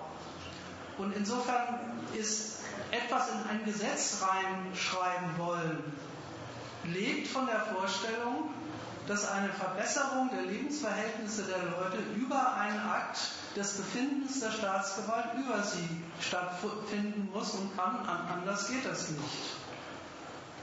Übrigens, nein, das findet man vor als äh, optimistischer äh, Jungparlamentarier. Das ist ja noch ein Euphemismus. Dieses System zwingt doch allen diese politischen, inhaltlichen, zentralen Vorgaben auf. Nicht umsonst gibt das Bundesverfassungsgericht, was im Zweifelsfall sagt, dieses Gesetz könnt ihr euch da in XXX Land knicken, weil das passt nicht zur freiheitlich-demokratischen Grundordnung. Auch das, ja. Ihr Partei sowieso, ihr mögt ja wunderschön begeistert sein, aber ihr seid verfassungswidrig und euch schmeiße ich raus aus dem System der zugelassenen Parteien. Also es ist doch gar nicht so, dass man als Revolution nur klein anfangen muss mit Landtagswahlen in Thüringen oder Baden-Württemberg und viele Schritte weiter hat man den kommunistischen Innenminister. So ist dieses politische System nicht aufgebaut. Und zwar ganz bewusst nicht aufgebaut. So ist es in der Verfassung, im Grundgesetz, im Rechtswesen, äh, in der Rechtsprechung, in den voneinander abhängigen Gesetzen doch festgezogen. Ganz bewusst festgezogen. Da ist recht wenig offen. Das stimmt zwar. Ich, ich wollte bloß mehr den, den Akzent darauf legen, dass die ähm, die Entwicklung der, der kritischen Parteien, die so entstanden sind in den letzten Jahren, das erstmal die Grünen und die Linken, die Entwicklung zu Parteien, die ähm, sich, weil sie sich an der Macht beteiligen wollen, mit der Frage umschlagen, wie viel unseres wirklichen oder auch nur erfundenen Programms opfern wir für die Beteiligung an der Macht. Es ist nicht, dass das nicht zufällig ist und dass ihnen das auch nicht vom Bundesverfassungsgericht vorgeschrieben ist, sondern dass das eine, eine gewisse immanente Notwendigkeit in dem hat, was sie wollen, nämlich eben äh, regieren. Und regieren tut man nicht irgendwas, sondern regieren tut man, also gerade bei den Linken in Berlin kann man das ja so schön, schön studieren. Die können ja wollen, was sie machen. Es gibt, ein, es gibt halt einen, Haushalt. Und dieser Haushalt muss saniert werden, weil nur wenn er saniert wird, kann das Land seine Aufgaben erfüllen. Und schon hat man im Grunde die ganze Latte von, von Sachzwängen, wo man nicht einfach sagen darf, die sind keine, sondern sagen, ja, was sind das für Aufgaben? Ja, die hat, hat, haben die Linken nicht erfunden, aber, aber wenn sie sich dem stellen und sagen, die wollen wir erfüllen, dann kommen sie auch nicht umhin zu sagen, also müssen wir uns um einen soliden Haushalt kümmern. Dann ist es auch kein Wunder, dass sie komischerweise genau da kürzen, wo die anderen Parteien auch kürzen und so weiter. Hat ja alles seine, seine, seine Notwendigkeiten auch in dem System, was sie betreuen. Und damit geht er eigentlich auf die Rechnung, die nicht der arme Mann früher über der SPD gemacht hat. Da wird es nicht so schlimm kommen. äh, jetzt eben, jetzt halt nicht mehr die SPD, sondern die Linken. Mhm. Aber ich meine, die Rechnung geht einfach nicht auf. Die Rechnung geht nicht auf. Nein. Also mir fällt, äh, zu dem Argument sagen, Wahlen bringen doch was. Man sieht es daran, äh, äh, immerhin keine Studiengebühren in Berlin beim Linkspartei. Äh, irgendwie steht das Beispiel fast eher für das Gegenteil, weil wenn man sich mal anguckt, eine Partei, die tritt an als das Politikangebot äh, äh, für soziale Gerechtigkeit und äh, die Alternative für die sozial Untergebrüderten und äh, Rechten dieser Welt. Und dann macht sie die erwähnte Politik äh, mit äh, allen Folgen am Berliner Prekariat zu besichtigen und kann aber darauf deuten, dass Berlin eines der Bundesländer, gibt ja noch ein paar andere, äh, ist, indem sie äh, diese kleine künstlichen Interessenspolitik für die zukünftige Elite gemacht haben. Und dann soll das dafür stehen, äh, dass es was gebracht diese Partei zu wählen. Ähm, wie gesagt, also ich finde, das steht eher für das Gegenteil. Es äh, kann ja wohl nicht das äh, ähm, Beispiel dafür sein, dass Wahlen was also erzähl das mal einem Berliner Prekariatsangehörigen so, die Studenten müssen hier keine Studiengebühren zahlen, voll. Ja, meine, immerhin, die Zwangsumzüge werden in Berlin auch etwas liberal, etwas rücksichtsvoller handhaben als in anderen Bundesländern. Ähm, ja, zu der Sache mit den Studiengebühren, also zumindest so wie ich das wahrgenommen habe, ähm, hatte die Linke durchaus vor, damals noch PDS, so etwas Ähnliches wie Studiengebühren einzuführen, nämlich so Studienkonten. Jetzt gab es, ich meine, das mag man lächeln oder sonst wie und auch, äh, dass viel falsches Bewusstsein unterwegs war bei den Studentenstreik 2003, aber es gab ihn und es gab durchaus auch äh, die Positionierung der Leute eben gegen Studiengebühren, die auch durchaus ähm, naja, halt auf die Straße getragen wurde und äh, man sich dafür eingesetzt hat was da noch für andere Dinge abgelaufen sind, äh, mit, dass man sich gezeigt hat, wie besonders gut man sich in dem System einbringen will und so weiter, dass man da ganz äh, äh, ja, wild drauf ist, sich hier mit Feuer und Flamme für den Standort Deutschland vielleicht einzusetzen, dass es solche Aspekte auch gab, okay. Aber es gab äh, diese Geschichte, dass die Leute für ihre Interessen durchaus auf die Straße gegangen sind. Vielleicht haben die Studenten auch äh, die Möglichkeiten dazu. Das wird natürlich mittlerweile mit den, mit den Bachelor- und Masterstudiengängen auch angezogen, dass für solche Dinge halt zunehmend weniger Platz äh, bleiben. Und das hat halt dazu geführt, dass die Linke in dem Fall da auf die Studenten zugegangen ist und äh, das eben nicht gemacht hat. Und es ist aber nicht nur daher gekommen, dass, es, dass die Linke im Parlament war. Und das ist natürlich auch genau die Frage, was tun. Ähm, und ich glaube halt nicht, dass man darauf äh, ja, zurückziehen kann, dass irgendwie äh, in, den, in, den, Parlamenten da schon was läuft oder sonst wie, sondern dass es letztendlich natürlich irgendwas Außerparlamentarisches braucht. Und insofern finde ich halt das nicht so einfach, dass man jetzt hier einfach so vom Tisch wischt. Und na klar, es ist äh, ein gewisser Stück Interessenspolitik für zukünftige Eliten, aber für Leute sozial schwächeren Haushalten spielt es halt durchaus eine Rolle, ob ich Studiengebühren bezahlen muss oder nicht.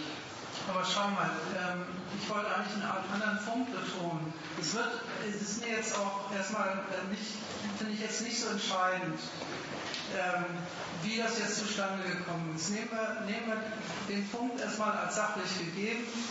Die äh, aufgrund von mir aus der studentischen Proteste und dessen, dass die Linken sich dessen angenommen haben, gibt es die jetzt hier nicht. So. Ähm, solche Punkte der Interessensentsprechung, sag ich mal, zwischen irgendeiner Partei und irgendeiner Klientel kannst du immer entdecken. Ähm, also, es gibt Parteien, die sind für die, für die Heraufsetzung des Rentenalters auf 67 und es gibt Parteien, die sind dafür, dass es auch bei 65 bleibt. Natürlich, wer wollte das bestreiten? Ist es für denjenigen, der demnächst Rentner wird, besser, wenn er eine Partei einer Regierung ist, die ihn mit 65 aus der Arbeit entlässt, als wenn er mit 67 aus der Arbeit entlassen wird. Ich wollte eigentlich einen anderen Punkt betonen.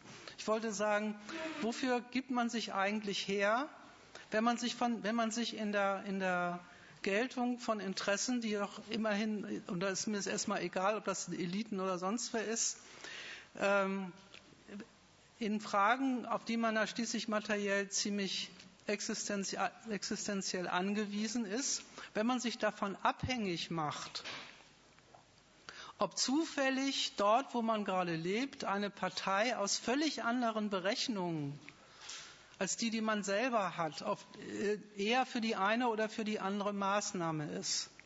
Mein Argument sollte doch nicht sein, dass es natürlich bei jeder Politik es ist auch so, was weiß ich, wenn jetzt eine Partei drankommt äh, an der Regierung, die von mir aus Hartz, IV, Hartz IV von 345 Euro auf, auf 400 Euro erhöht, dann freut das den, von, von mir aus den Hartz IV-Empfänger.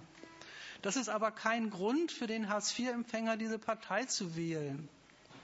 Weil erstens sind die, sind die Berechnungen und Kalkulationen aus denen heraus, eine Partei sagt, sie ist so gnädig und lässt den armen Leuten in dieser Republik 50 Euro mehr zukommen, verdanken die sich völlig anderen Gesichtspunkten als dem Interesse desjenigen, der sagt, er braucht das Geld zum Leben. Wenn das, wenn das, das Gesicht, der Gesichtspunkt der Politiker wäre, dann würden sie die Leute gar nicht erst in die Lage versetzen, dass sie, dass sie überhaupt dahin kommen, von so, einem, von so einem trostlosen Geld leben zu müssen. Was Ähnliches könntest du über Studiengebühren sagen. Ja, warum sind Studiengebühren denn ein Problem? Die sind ein Problem, weil in aller Regel, wenn Leute eben nicht äh, von ihren Eltern finanziert werden, aber eben einen, einen akademischen Beruf anstreben, sie erstmal, das, erstmal die Frage haben, wovon leben sie dann? So, also dann, dann wäre man aber bei einem ganz anderen Thema. Dann wäre man nämlich bei, der, bei dem Thema, warum ist überhaupt das Bildungssystem in diesem Land so eingerichtet, äh, wie es eingerichtet ist?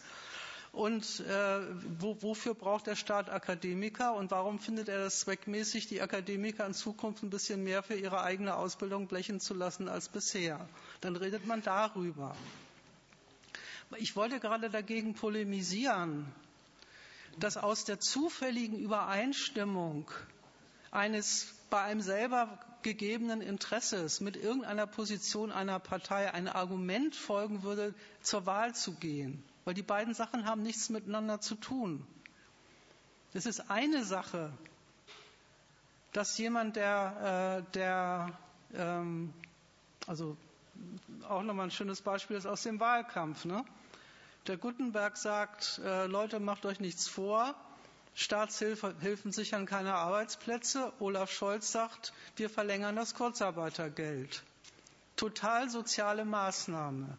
Dabei fällt vollkommen unter den Tisch, dass die Tatsache, dass die Leute überhaupt darauf angewiesen sind, dieses Kurzarbeitergeld zu kriegen, erstmal seinen prinzipiellen Grund darin hat, dass sie offenbar in der Zeit, in der sie gearbeitet haben, so knapp bei Kasse waren, dass sie überhaupt nicht in der Lage waren, so viel Geld anzusammeln, dass dann, wenn, sie mal, wenn das Kapital sie mal nicht mehr beschäftigt, sie nicht einfach mittellos auf der Straße stehen.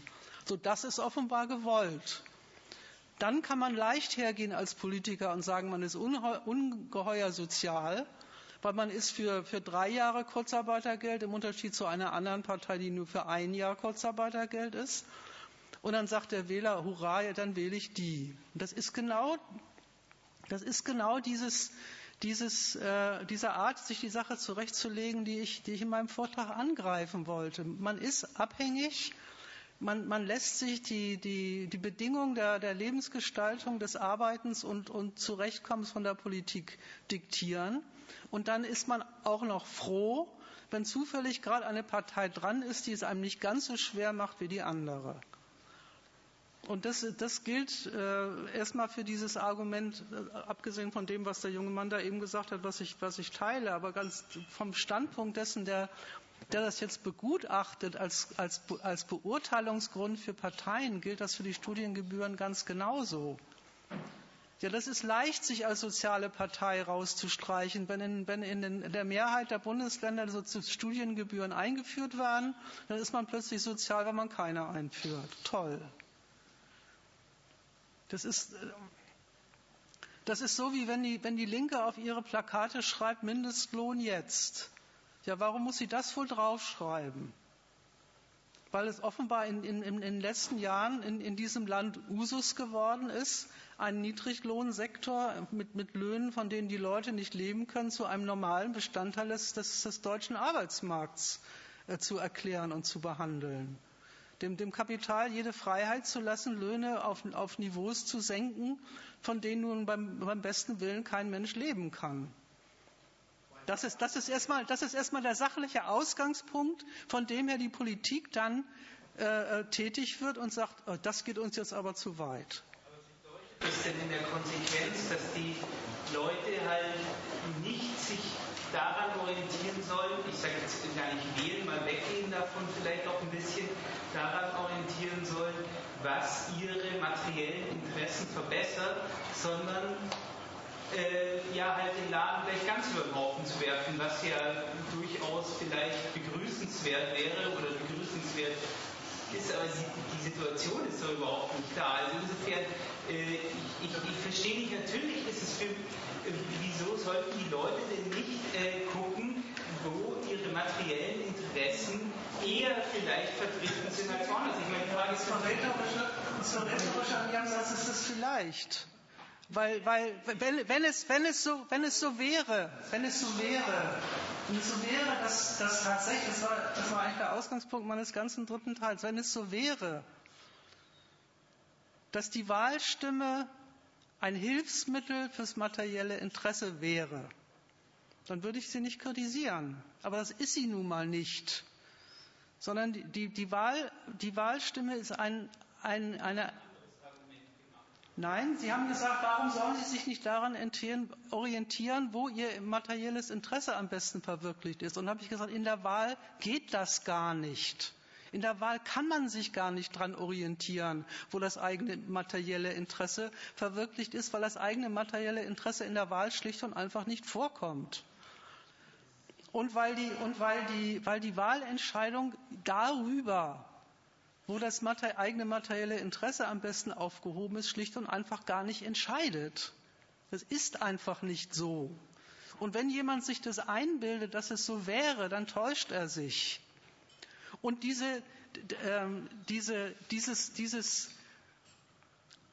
Immerhin wäre das doch möglicherweise, wenn sie dran käme, unter den verschiedenen Gesichtspunkten, die die Partei sonst noch hat, warum sie Politik macht, vielleicht auch noch der Gesichtspunkt vorkommt, dass ich bei der nicht ganz so schlecht wegkomme wie bei einer anderen. Das ist doch kein materielles Interesse.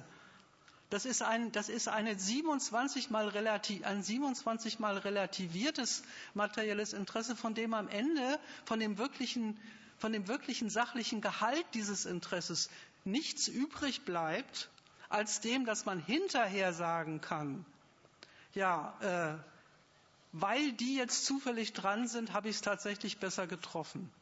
Aber dieses hinterher kann ich sagen, die sind dran und deswegen habe ich es besser getroffen hat überhaupt, die, die, hat überhaupt nichts damit zu tun, dass man mit der eigenen Wahlstimme dafür gesorgt hätte, dass man es besser getroffen hat, weil das geht gar nicht. Das ist einfach Quatsch. Wir haben doch die Freiheit, dann zu entscheiden, was sie für, für richtig halten. Und dafür müssen sie Mehrheiten hinbekommen. Und koalitionsfähig sind praktisch alle, die als demokratische Parteien unterwegs sind oder arbeiten sich darauf hin. Und, und dann ist es doch klar, je nachdem, welche Koalition da aufgrund der Entscheidung der, der gewählten Politiker zustande kommt, dann hängt es doch ab, ob überhaupt da zipfelig von dem, was man da als Idee vielleicht hatte, dass die das besser machen würden oder besser berücksichtigen äh, als die anderen, ob das überhaupt zur Geltung kommt. Da hat man doch gar keinen Einfluss drauf was die dann daraus machen. Das ist doch genau mit dem Wahlkreuz abgegeben, diese Entscheidung. Deswegen heißt der Zettel auch Wahlzettel und nicht Wunschzettel. Bitte? Der Zettel heißt auch nicht, äh, nicht äh, Wunschzettel, sondern eben Wahlzettel. So ist es, ja. Jetzt kann der Bürger befragen, was willst du, was brauchst du? Übrigens, wenn man das wissen wollte, bräuchte man ja auch keine Wahl. Es gibt ja moderne Computer, mit denen sich das leicht ermitteln ließe.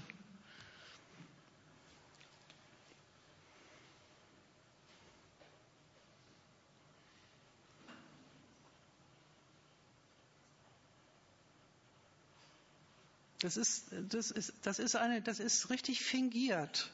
Das ist richtig fingiert, ähm, quasi nachträglich zu sagen, ja, ich habe es doch richtig gemacht, weil die machen jetzt das. Das ist, das ist in der Sache in der Sache null begründet. Das ist wirklich bloß das Wunschdenken des Wählers, der sich selber zugutehalten möchte, er hätte doch irgendwie mit seiner Wahlstimme was bewirkt. Aber in der Sache, der Sache nach ist es schlicht und einfach, hat das, ist das haltlos.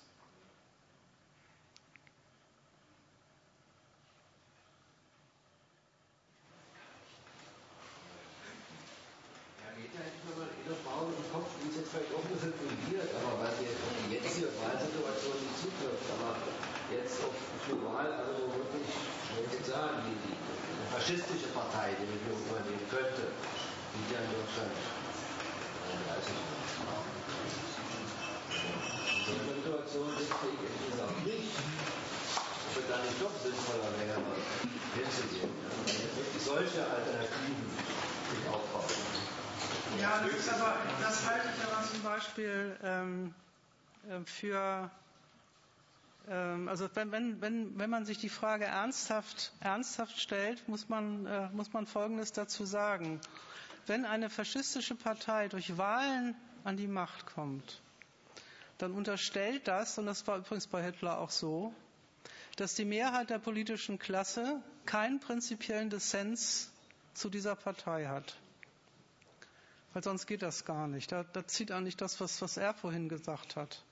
Das hat, das hat mit, den, mit dem Wähler und seiner Wahlstimme nichts zu tun. Wen, die, das hat damit zu tun, und so war das ja in, der, in, den, in den Jahren vor, vor äh, 33 auch, das hat damit zu tun, dass ähm, die politische Elite in ihrer großen Mehrheit ähm, offenbar der Auffassung ist, dass sie mit diesem Typen nicht schlecht fährt.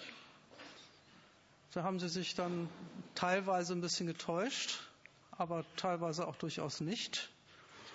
BSF, BASF zum Beispiel eher weniger. Ähm, ja, sehr gut.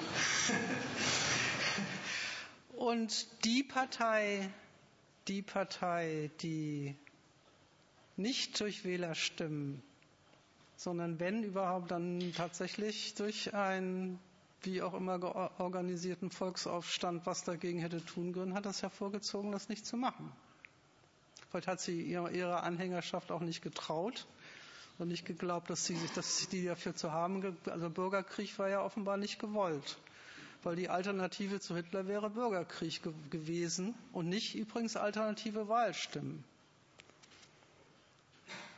Und das ist ja das, das ist ja eigentlich, wenn man sich die Machtergreifung äh, der, der Nationalsozialisten schon, wenn man sich da schon mal mit geistig befasst, ist das ja eigentlich das, das, das Auffällige, was immer so ein bisschen in der bürgerlichen Geschichtsschreibung gern unter den Tisch gekehrt wird. Es ist ja schon interessant, dass der gute Mann ohne einen Bürgerkrieg an die Macht gekommen ist. Ne? Das sagt einiges über die politische Verfasstheit dieses Landes vor, der, vor dem Faschismus aus wenn das geht. Aber insbesondere sagt es auch etwas darüber aus, dass das Projekt, das Programm der Faschisten etwas war, was Millionen von Leuten eingeleuchtet hat. Ja, das sowieso. Angeknüpft hat an das, was die Demokraten, die Demokratische Partei, ihnen auch schon zehn Jahre erzählt ja, haben. Und das für viele der Übergang von den Demokraten, die es vergeigt haben, mit dem Wiederaufstieg Deutschlands zu Hitler, der eine realistische Perspektive angeboten hat, endlich wieder Deutschlands Platz in der Sonne zu erkämpfen äh, ein für viele Leute nicht so fürchterlich großer gewesen ist. Das habe ich jetzt dann statt äh, die NSDAP Zentrum zu wählen, überhaupt nichts an dem Programm, was die deutsche Klasse hatte. Das habe ich, jetzt, das habe ich jetzt unterstellt. Ich wollte jetzt auch nicht anfangen, über, über 1933 zu diskutieren. Ich wollte was gegen das Argument sagen, man verhindert die Machtergreifung des Faschismus durch Wahlstimmen. Das ist einfach eine komische Vorstellung dessen, worum es bei der Wahl geht. Also entweder entweder das, die, die Lage ist, ist die, wie sie, in, wie sie in unserem Land halt ist und wie ich sie am Anfang versucht habe darzustellen, wo die Politik ja wirklich mit der Einheit der Demokraten und mit dem Konsens in, der, in, in allen wesentlichen System- und Politikfragen sich das auch praktisch so leistet und leisten kann, zu sagen, äh, die, die, die, wir überlassen es der Wahlentscheidung des Wählers in ihrer politischen Mehrheit über die politische Zusammensetzung der Ämter zu entscheiden. Das ist ja äh, überhaupt nicht selbstverständlich, dass eine Herrschaft das tut.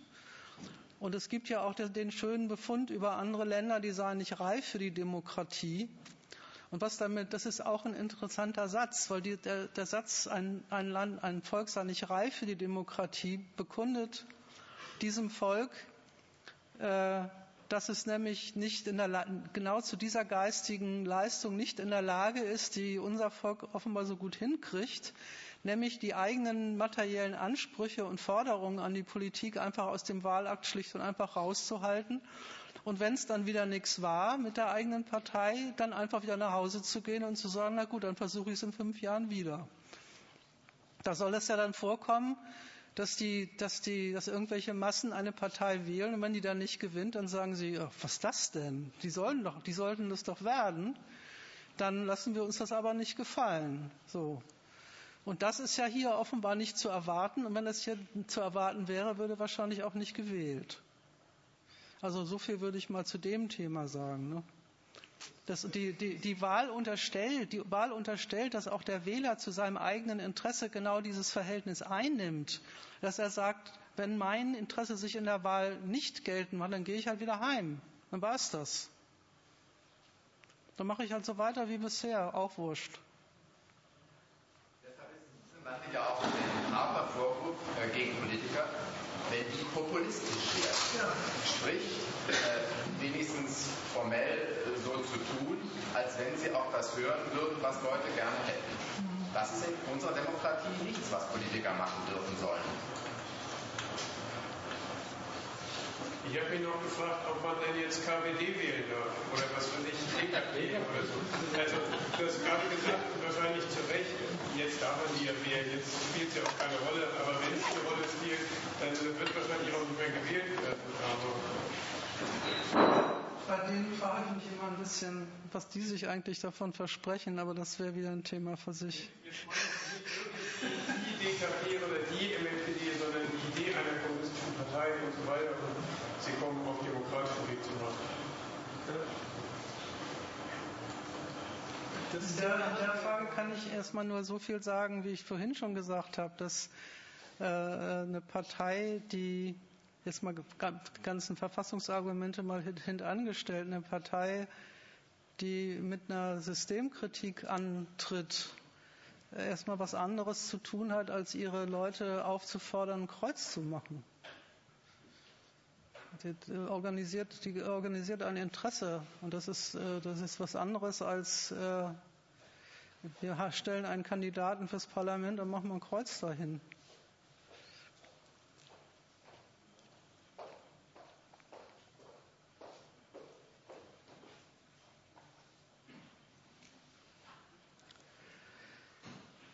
Ja, gibt es noch Diskussionsbedarf? Ja. Was ist denn da eines über Stimmen lauter werden, dass das Mehrheitswahlrecht eingeführt werden sollte? Also ich stelle mir dann vor, dass in den USA dann halt nur noch zwei Prozent oder so. Wie passt das in die Also,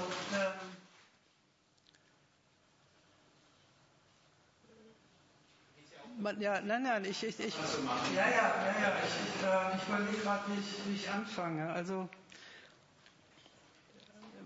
es ist schon, es ist schon äh, ziemlich anspruchsvoll, sage ich mal, wovon sich, wovon sich Politiker eigentlich in ihrem Recht auf die Macht gestört fühlen. Ne? Ein, ein, Politiker, der sich heutzutage hinstellt und sagt, ach, wäre wär nicht ein Mehrheitswahlrecht äh, äh, besser? Ist ja vollkommen klar, worauf der zielt. Der sagt, ähm, ja, dann wäre es wahrscheinlich so, dass Parteien wie die Linke oder vielleicht sogar die Grünen, weiß man nicht, gar nicht erst in die Parlamente kämen. Dann hätte man eben wieder zwei oder vielleicht maxi oder drei große Parteien, die miteinander koalieren. Das gibt dann auf jeden Fall, eine, dann kriegt man auf jeden Fall immer eine stabile Regierung hin und nicht, hat nicht immer dieses Problem der sehr komplizierten Koalitionsbildung. Da sind die nur mit sich selbst befasst. Die sind nur mit sich selbst befasst. Die sind nur mit der Frage befasst, wie, wie nutzen wir die Wahl möglichst reibungslos für einen geregelten Übergang von einer Herrschaftsfigurenabteilung äh, äh, zu der anderen? Und wie kann man den Wähler für diesen Übergang optimal einspannen?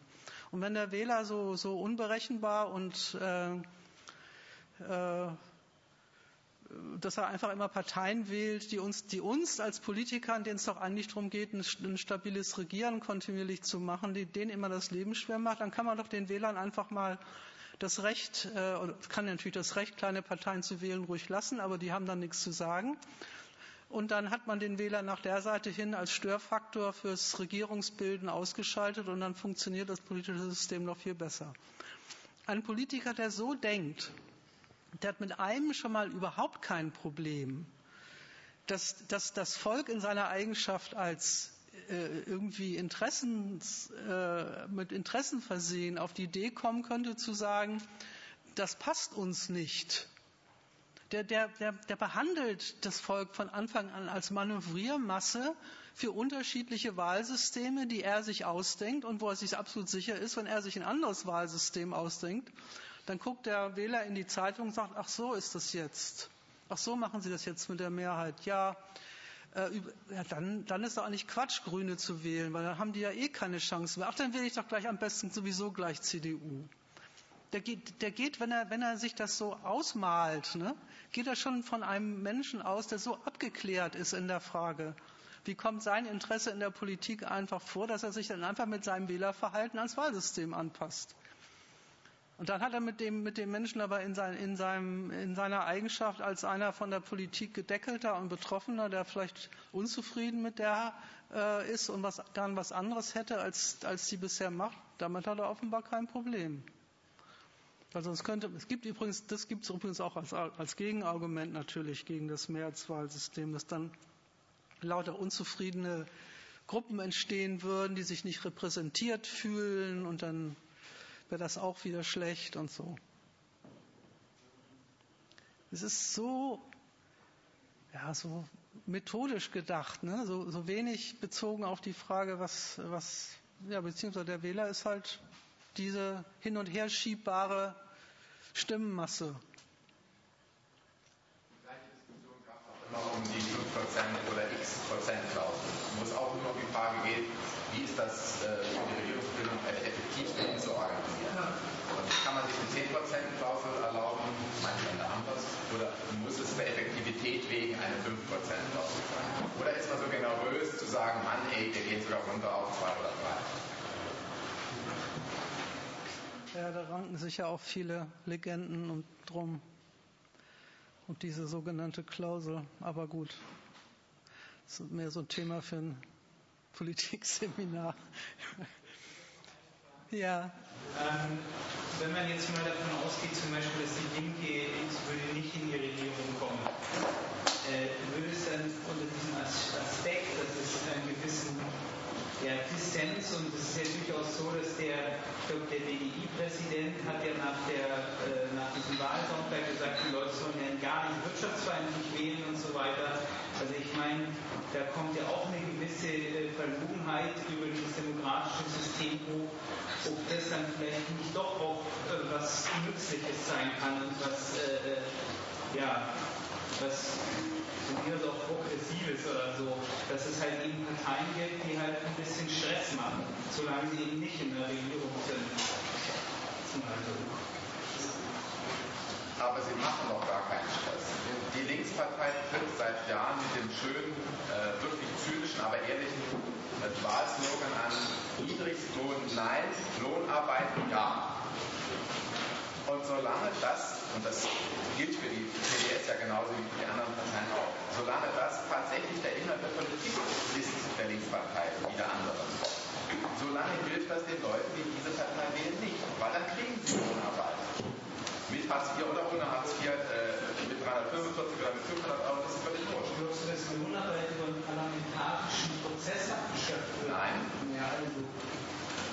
die Linkspartei ist eine der politischen Garanten dieses Systems der Lohnarbeit.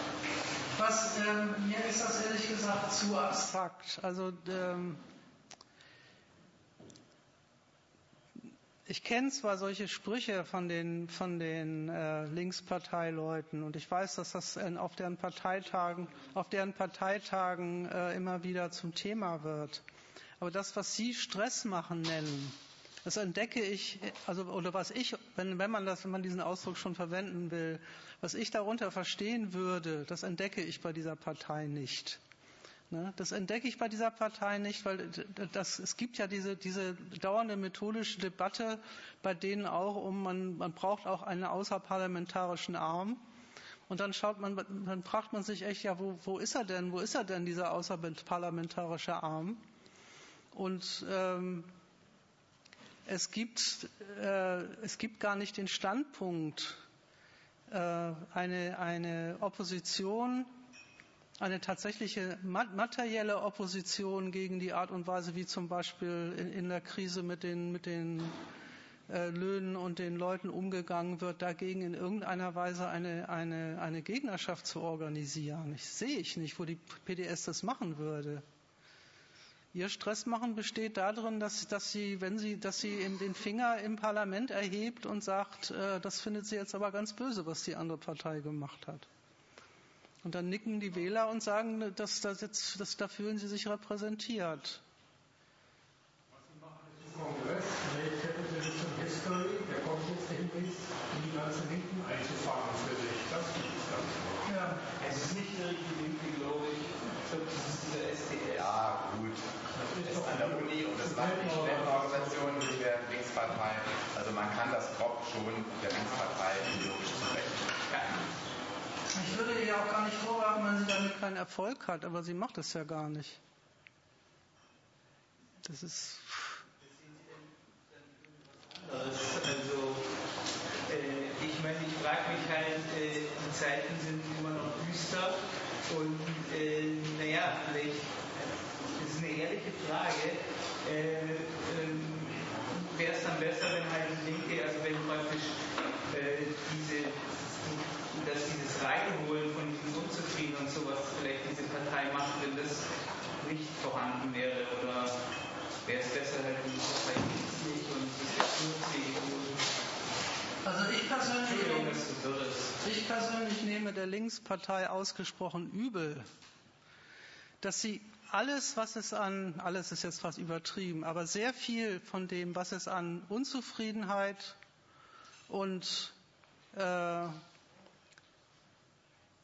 Säuernis, sage ich erstmal, wirkliche Unzufriedenheit und Säuernis über die politischen und ökonomischen Verhältnisse in diesem Land gibt, dass sie das konsequent auf, den, auf, die, auf die Fährte führt.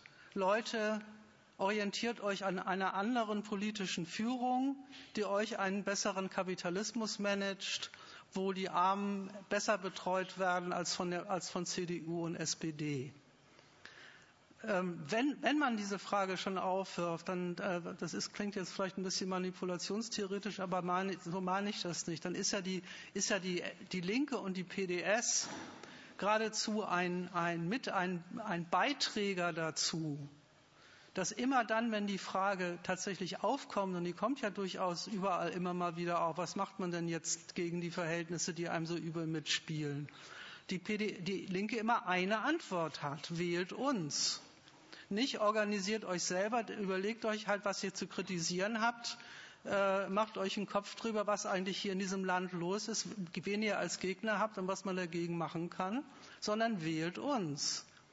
Und diese, diese systematische äh, ähm, Orientierung der Leute darauf, dass es für die Verbesserung der eigenen Lage, für die Veränderung der eigenen Lage überhaupt gar keinen anderen Weg gibt, als nach oben zu gucken und zu schauen, ob es irgendeinen Repräsentanten in den, in den politischen Institutionen gibt, der vielleicht etwas für einen tut, sodass man, wenn man ihn dann gefunden hat, dafür sorgen kann, dass er für einen was tut, indem man ein Kreuz macht dass sie genau dieses, dieses Bewusstsein, dass das der einzige Weg ist, wie man überhaupt was an seiner Lage ändern kann, nochmal richtig befördert und, und unterstreicht.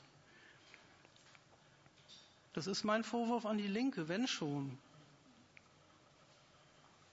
Das ist ja auch inhaltlich, nicht nur, nicht nur aber Sachen sind auch inhaltlich, was sie vertritt, ja das Dementi, dass, äh, ja, dass die ganzen Jubel, über die sich Leute beklagen, halt irgendwas mit einem schlechten System zu tun hätte. Sie sagen ja bis hin äh, zur kommunistischen Plattform äh, ausdrücklich, äh, dass man, dass Kapitalismus seine guten Seiten hat und dass man den halt anständig managen muss. Also insofern ist es ja auch inhaltlich eine direkte Argumentation für äh, Beibehaltung des Ganzen und sich drin zurechtfinden und sagen den Leuten, ihr seid da drin aufgehoben, wir können ja was für euch tun. Ja.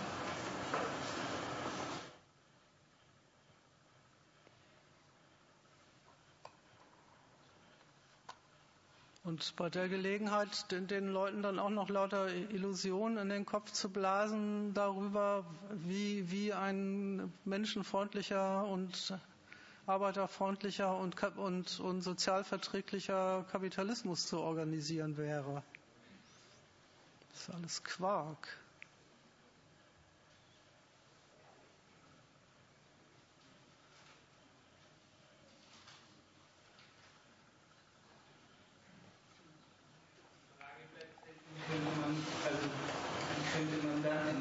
Ja, deswegen sitze ich ja hier. Das ist die Frage, ist leicht beantwortet, indem man, zum Beispiel unter anderem, aber an welchen Themen auch immer, deswegen nochmal die Erinnerung an die Veranstaltungen, die äh, hier am Anfang angesagt waren, indem man, wo immer man ist, gerade die, genau diese Vorstellung davon, man müsse nur mehr Einfluss auf die äh, Regierungspolitik nehmen und dann könnte man die sich schon so hinbiegen, dass man irgendwie doch in diesem Laden ein bisschen besser wegkommt, als man zurzeit wegkommt, dass man diese diese Illusionen bekämpft. Und das kann man nur, wenn man sich selber ein, ein Urteil, ein objektives Urteil über diese Verhältnisse bildet und sich ein bisschen theoretisch auch mit der Frage befasst, wie, wie funktioniert eigentlich Kapitalismus und wie funktioniert eigentlich Demokratie. Und ohne diese, diese theoretische Bemühung, sich das klarzumachen und, und sich zu überlegen, wie, was ich versucht habe zu machen, wie geht das eigentlich überhaupt, aus Unzufriedenheit mit der Politik eine Stimme für sie zu verfertigen, sich sowas dann auch einfach auch mal klarzumachen. Ohne das ist es halt nicht zu haben. Wenn man, seinen, wenn man kein, kein korrektes theoretisches Urteil über seine Feinde hat, weiß man nicht, was man gegen sie tun kann.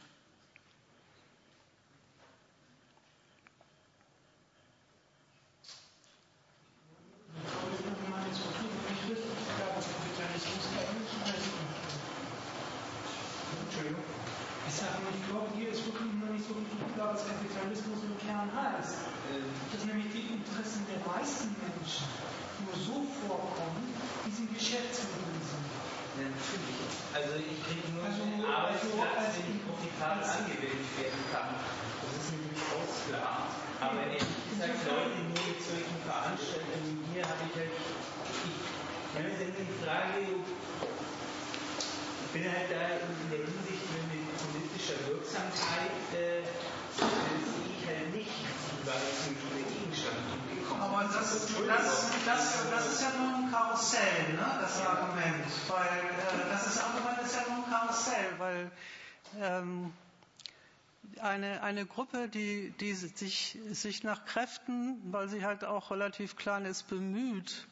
diese Sorte Überlegungen unter die Menschheit zu bringen und, und Leute dafür zu gewinnen, dass sie sich an dieser Arbeit und an dieser Aufklärungstätigkeit beteiligt, zu, zu sagen, weil ihr politisch so wenig wirksam seid, glaube ich nicht daran, ist natürlich die beste Methode, dafür zu sorgen, dass sie auch genauso politisch wirksam, wenig wirksam bleibt, wie sie ist. Also man, nein, man, das, das Argument mit der politischen Wirksamkeit, verstehst du, das ist, das ist, das ist immer so ein, das ist, das ist, das ist tautologisch. Ja klar.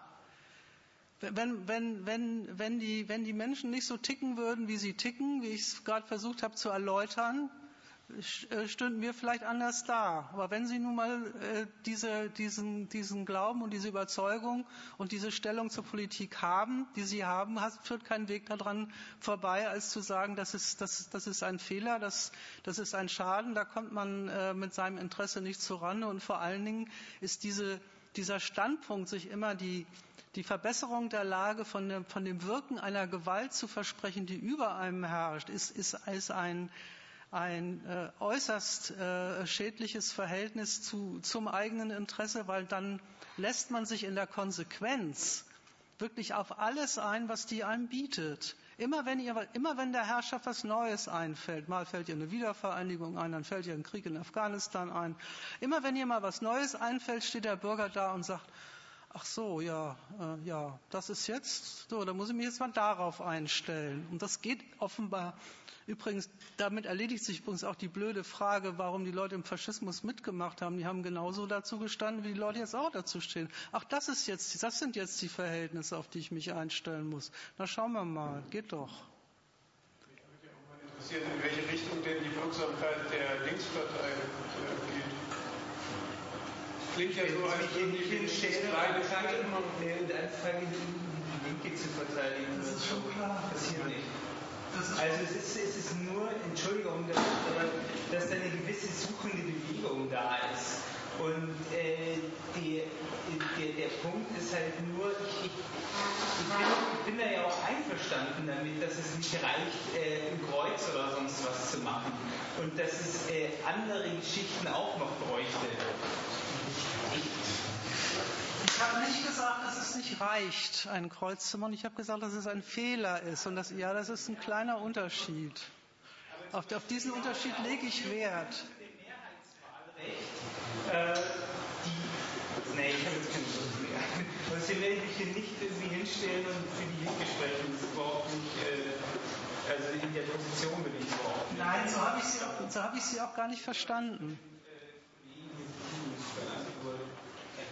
Nein, das war die Nachfrage, wenn man nach. Wenn es hier um Wirksamkeit geht, muss man ja nur noch gucken, äh, wofür überhaupt.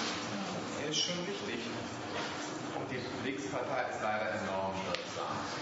Nämlich bei hunderttausenden Millionen von Menschen das falsche Bewusstsein perpetuiert, verfestigt und immer wieder den Leuten einbläut, man käme in diesem System schon gut über die Runden, wenn nur ein Ramelow, Ministerpräsident von Thüringen oder ein Lafontaine Außenminister.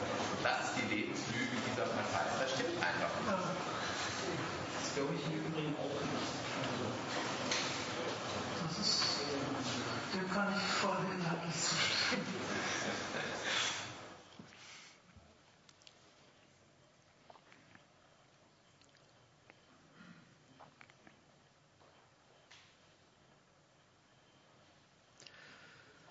Gut, gibt es noch Beiträge?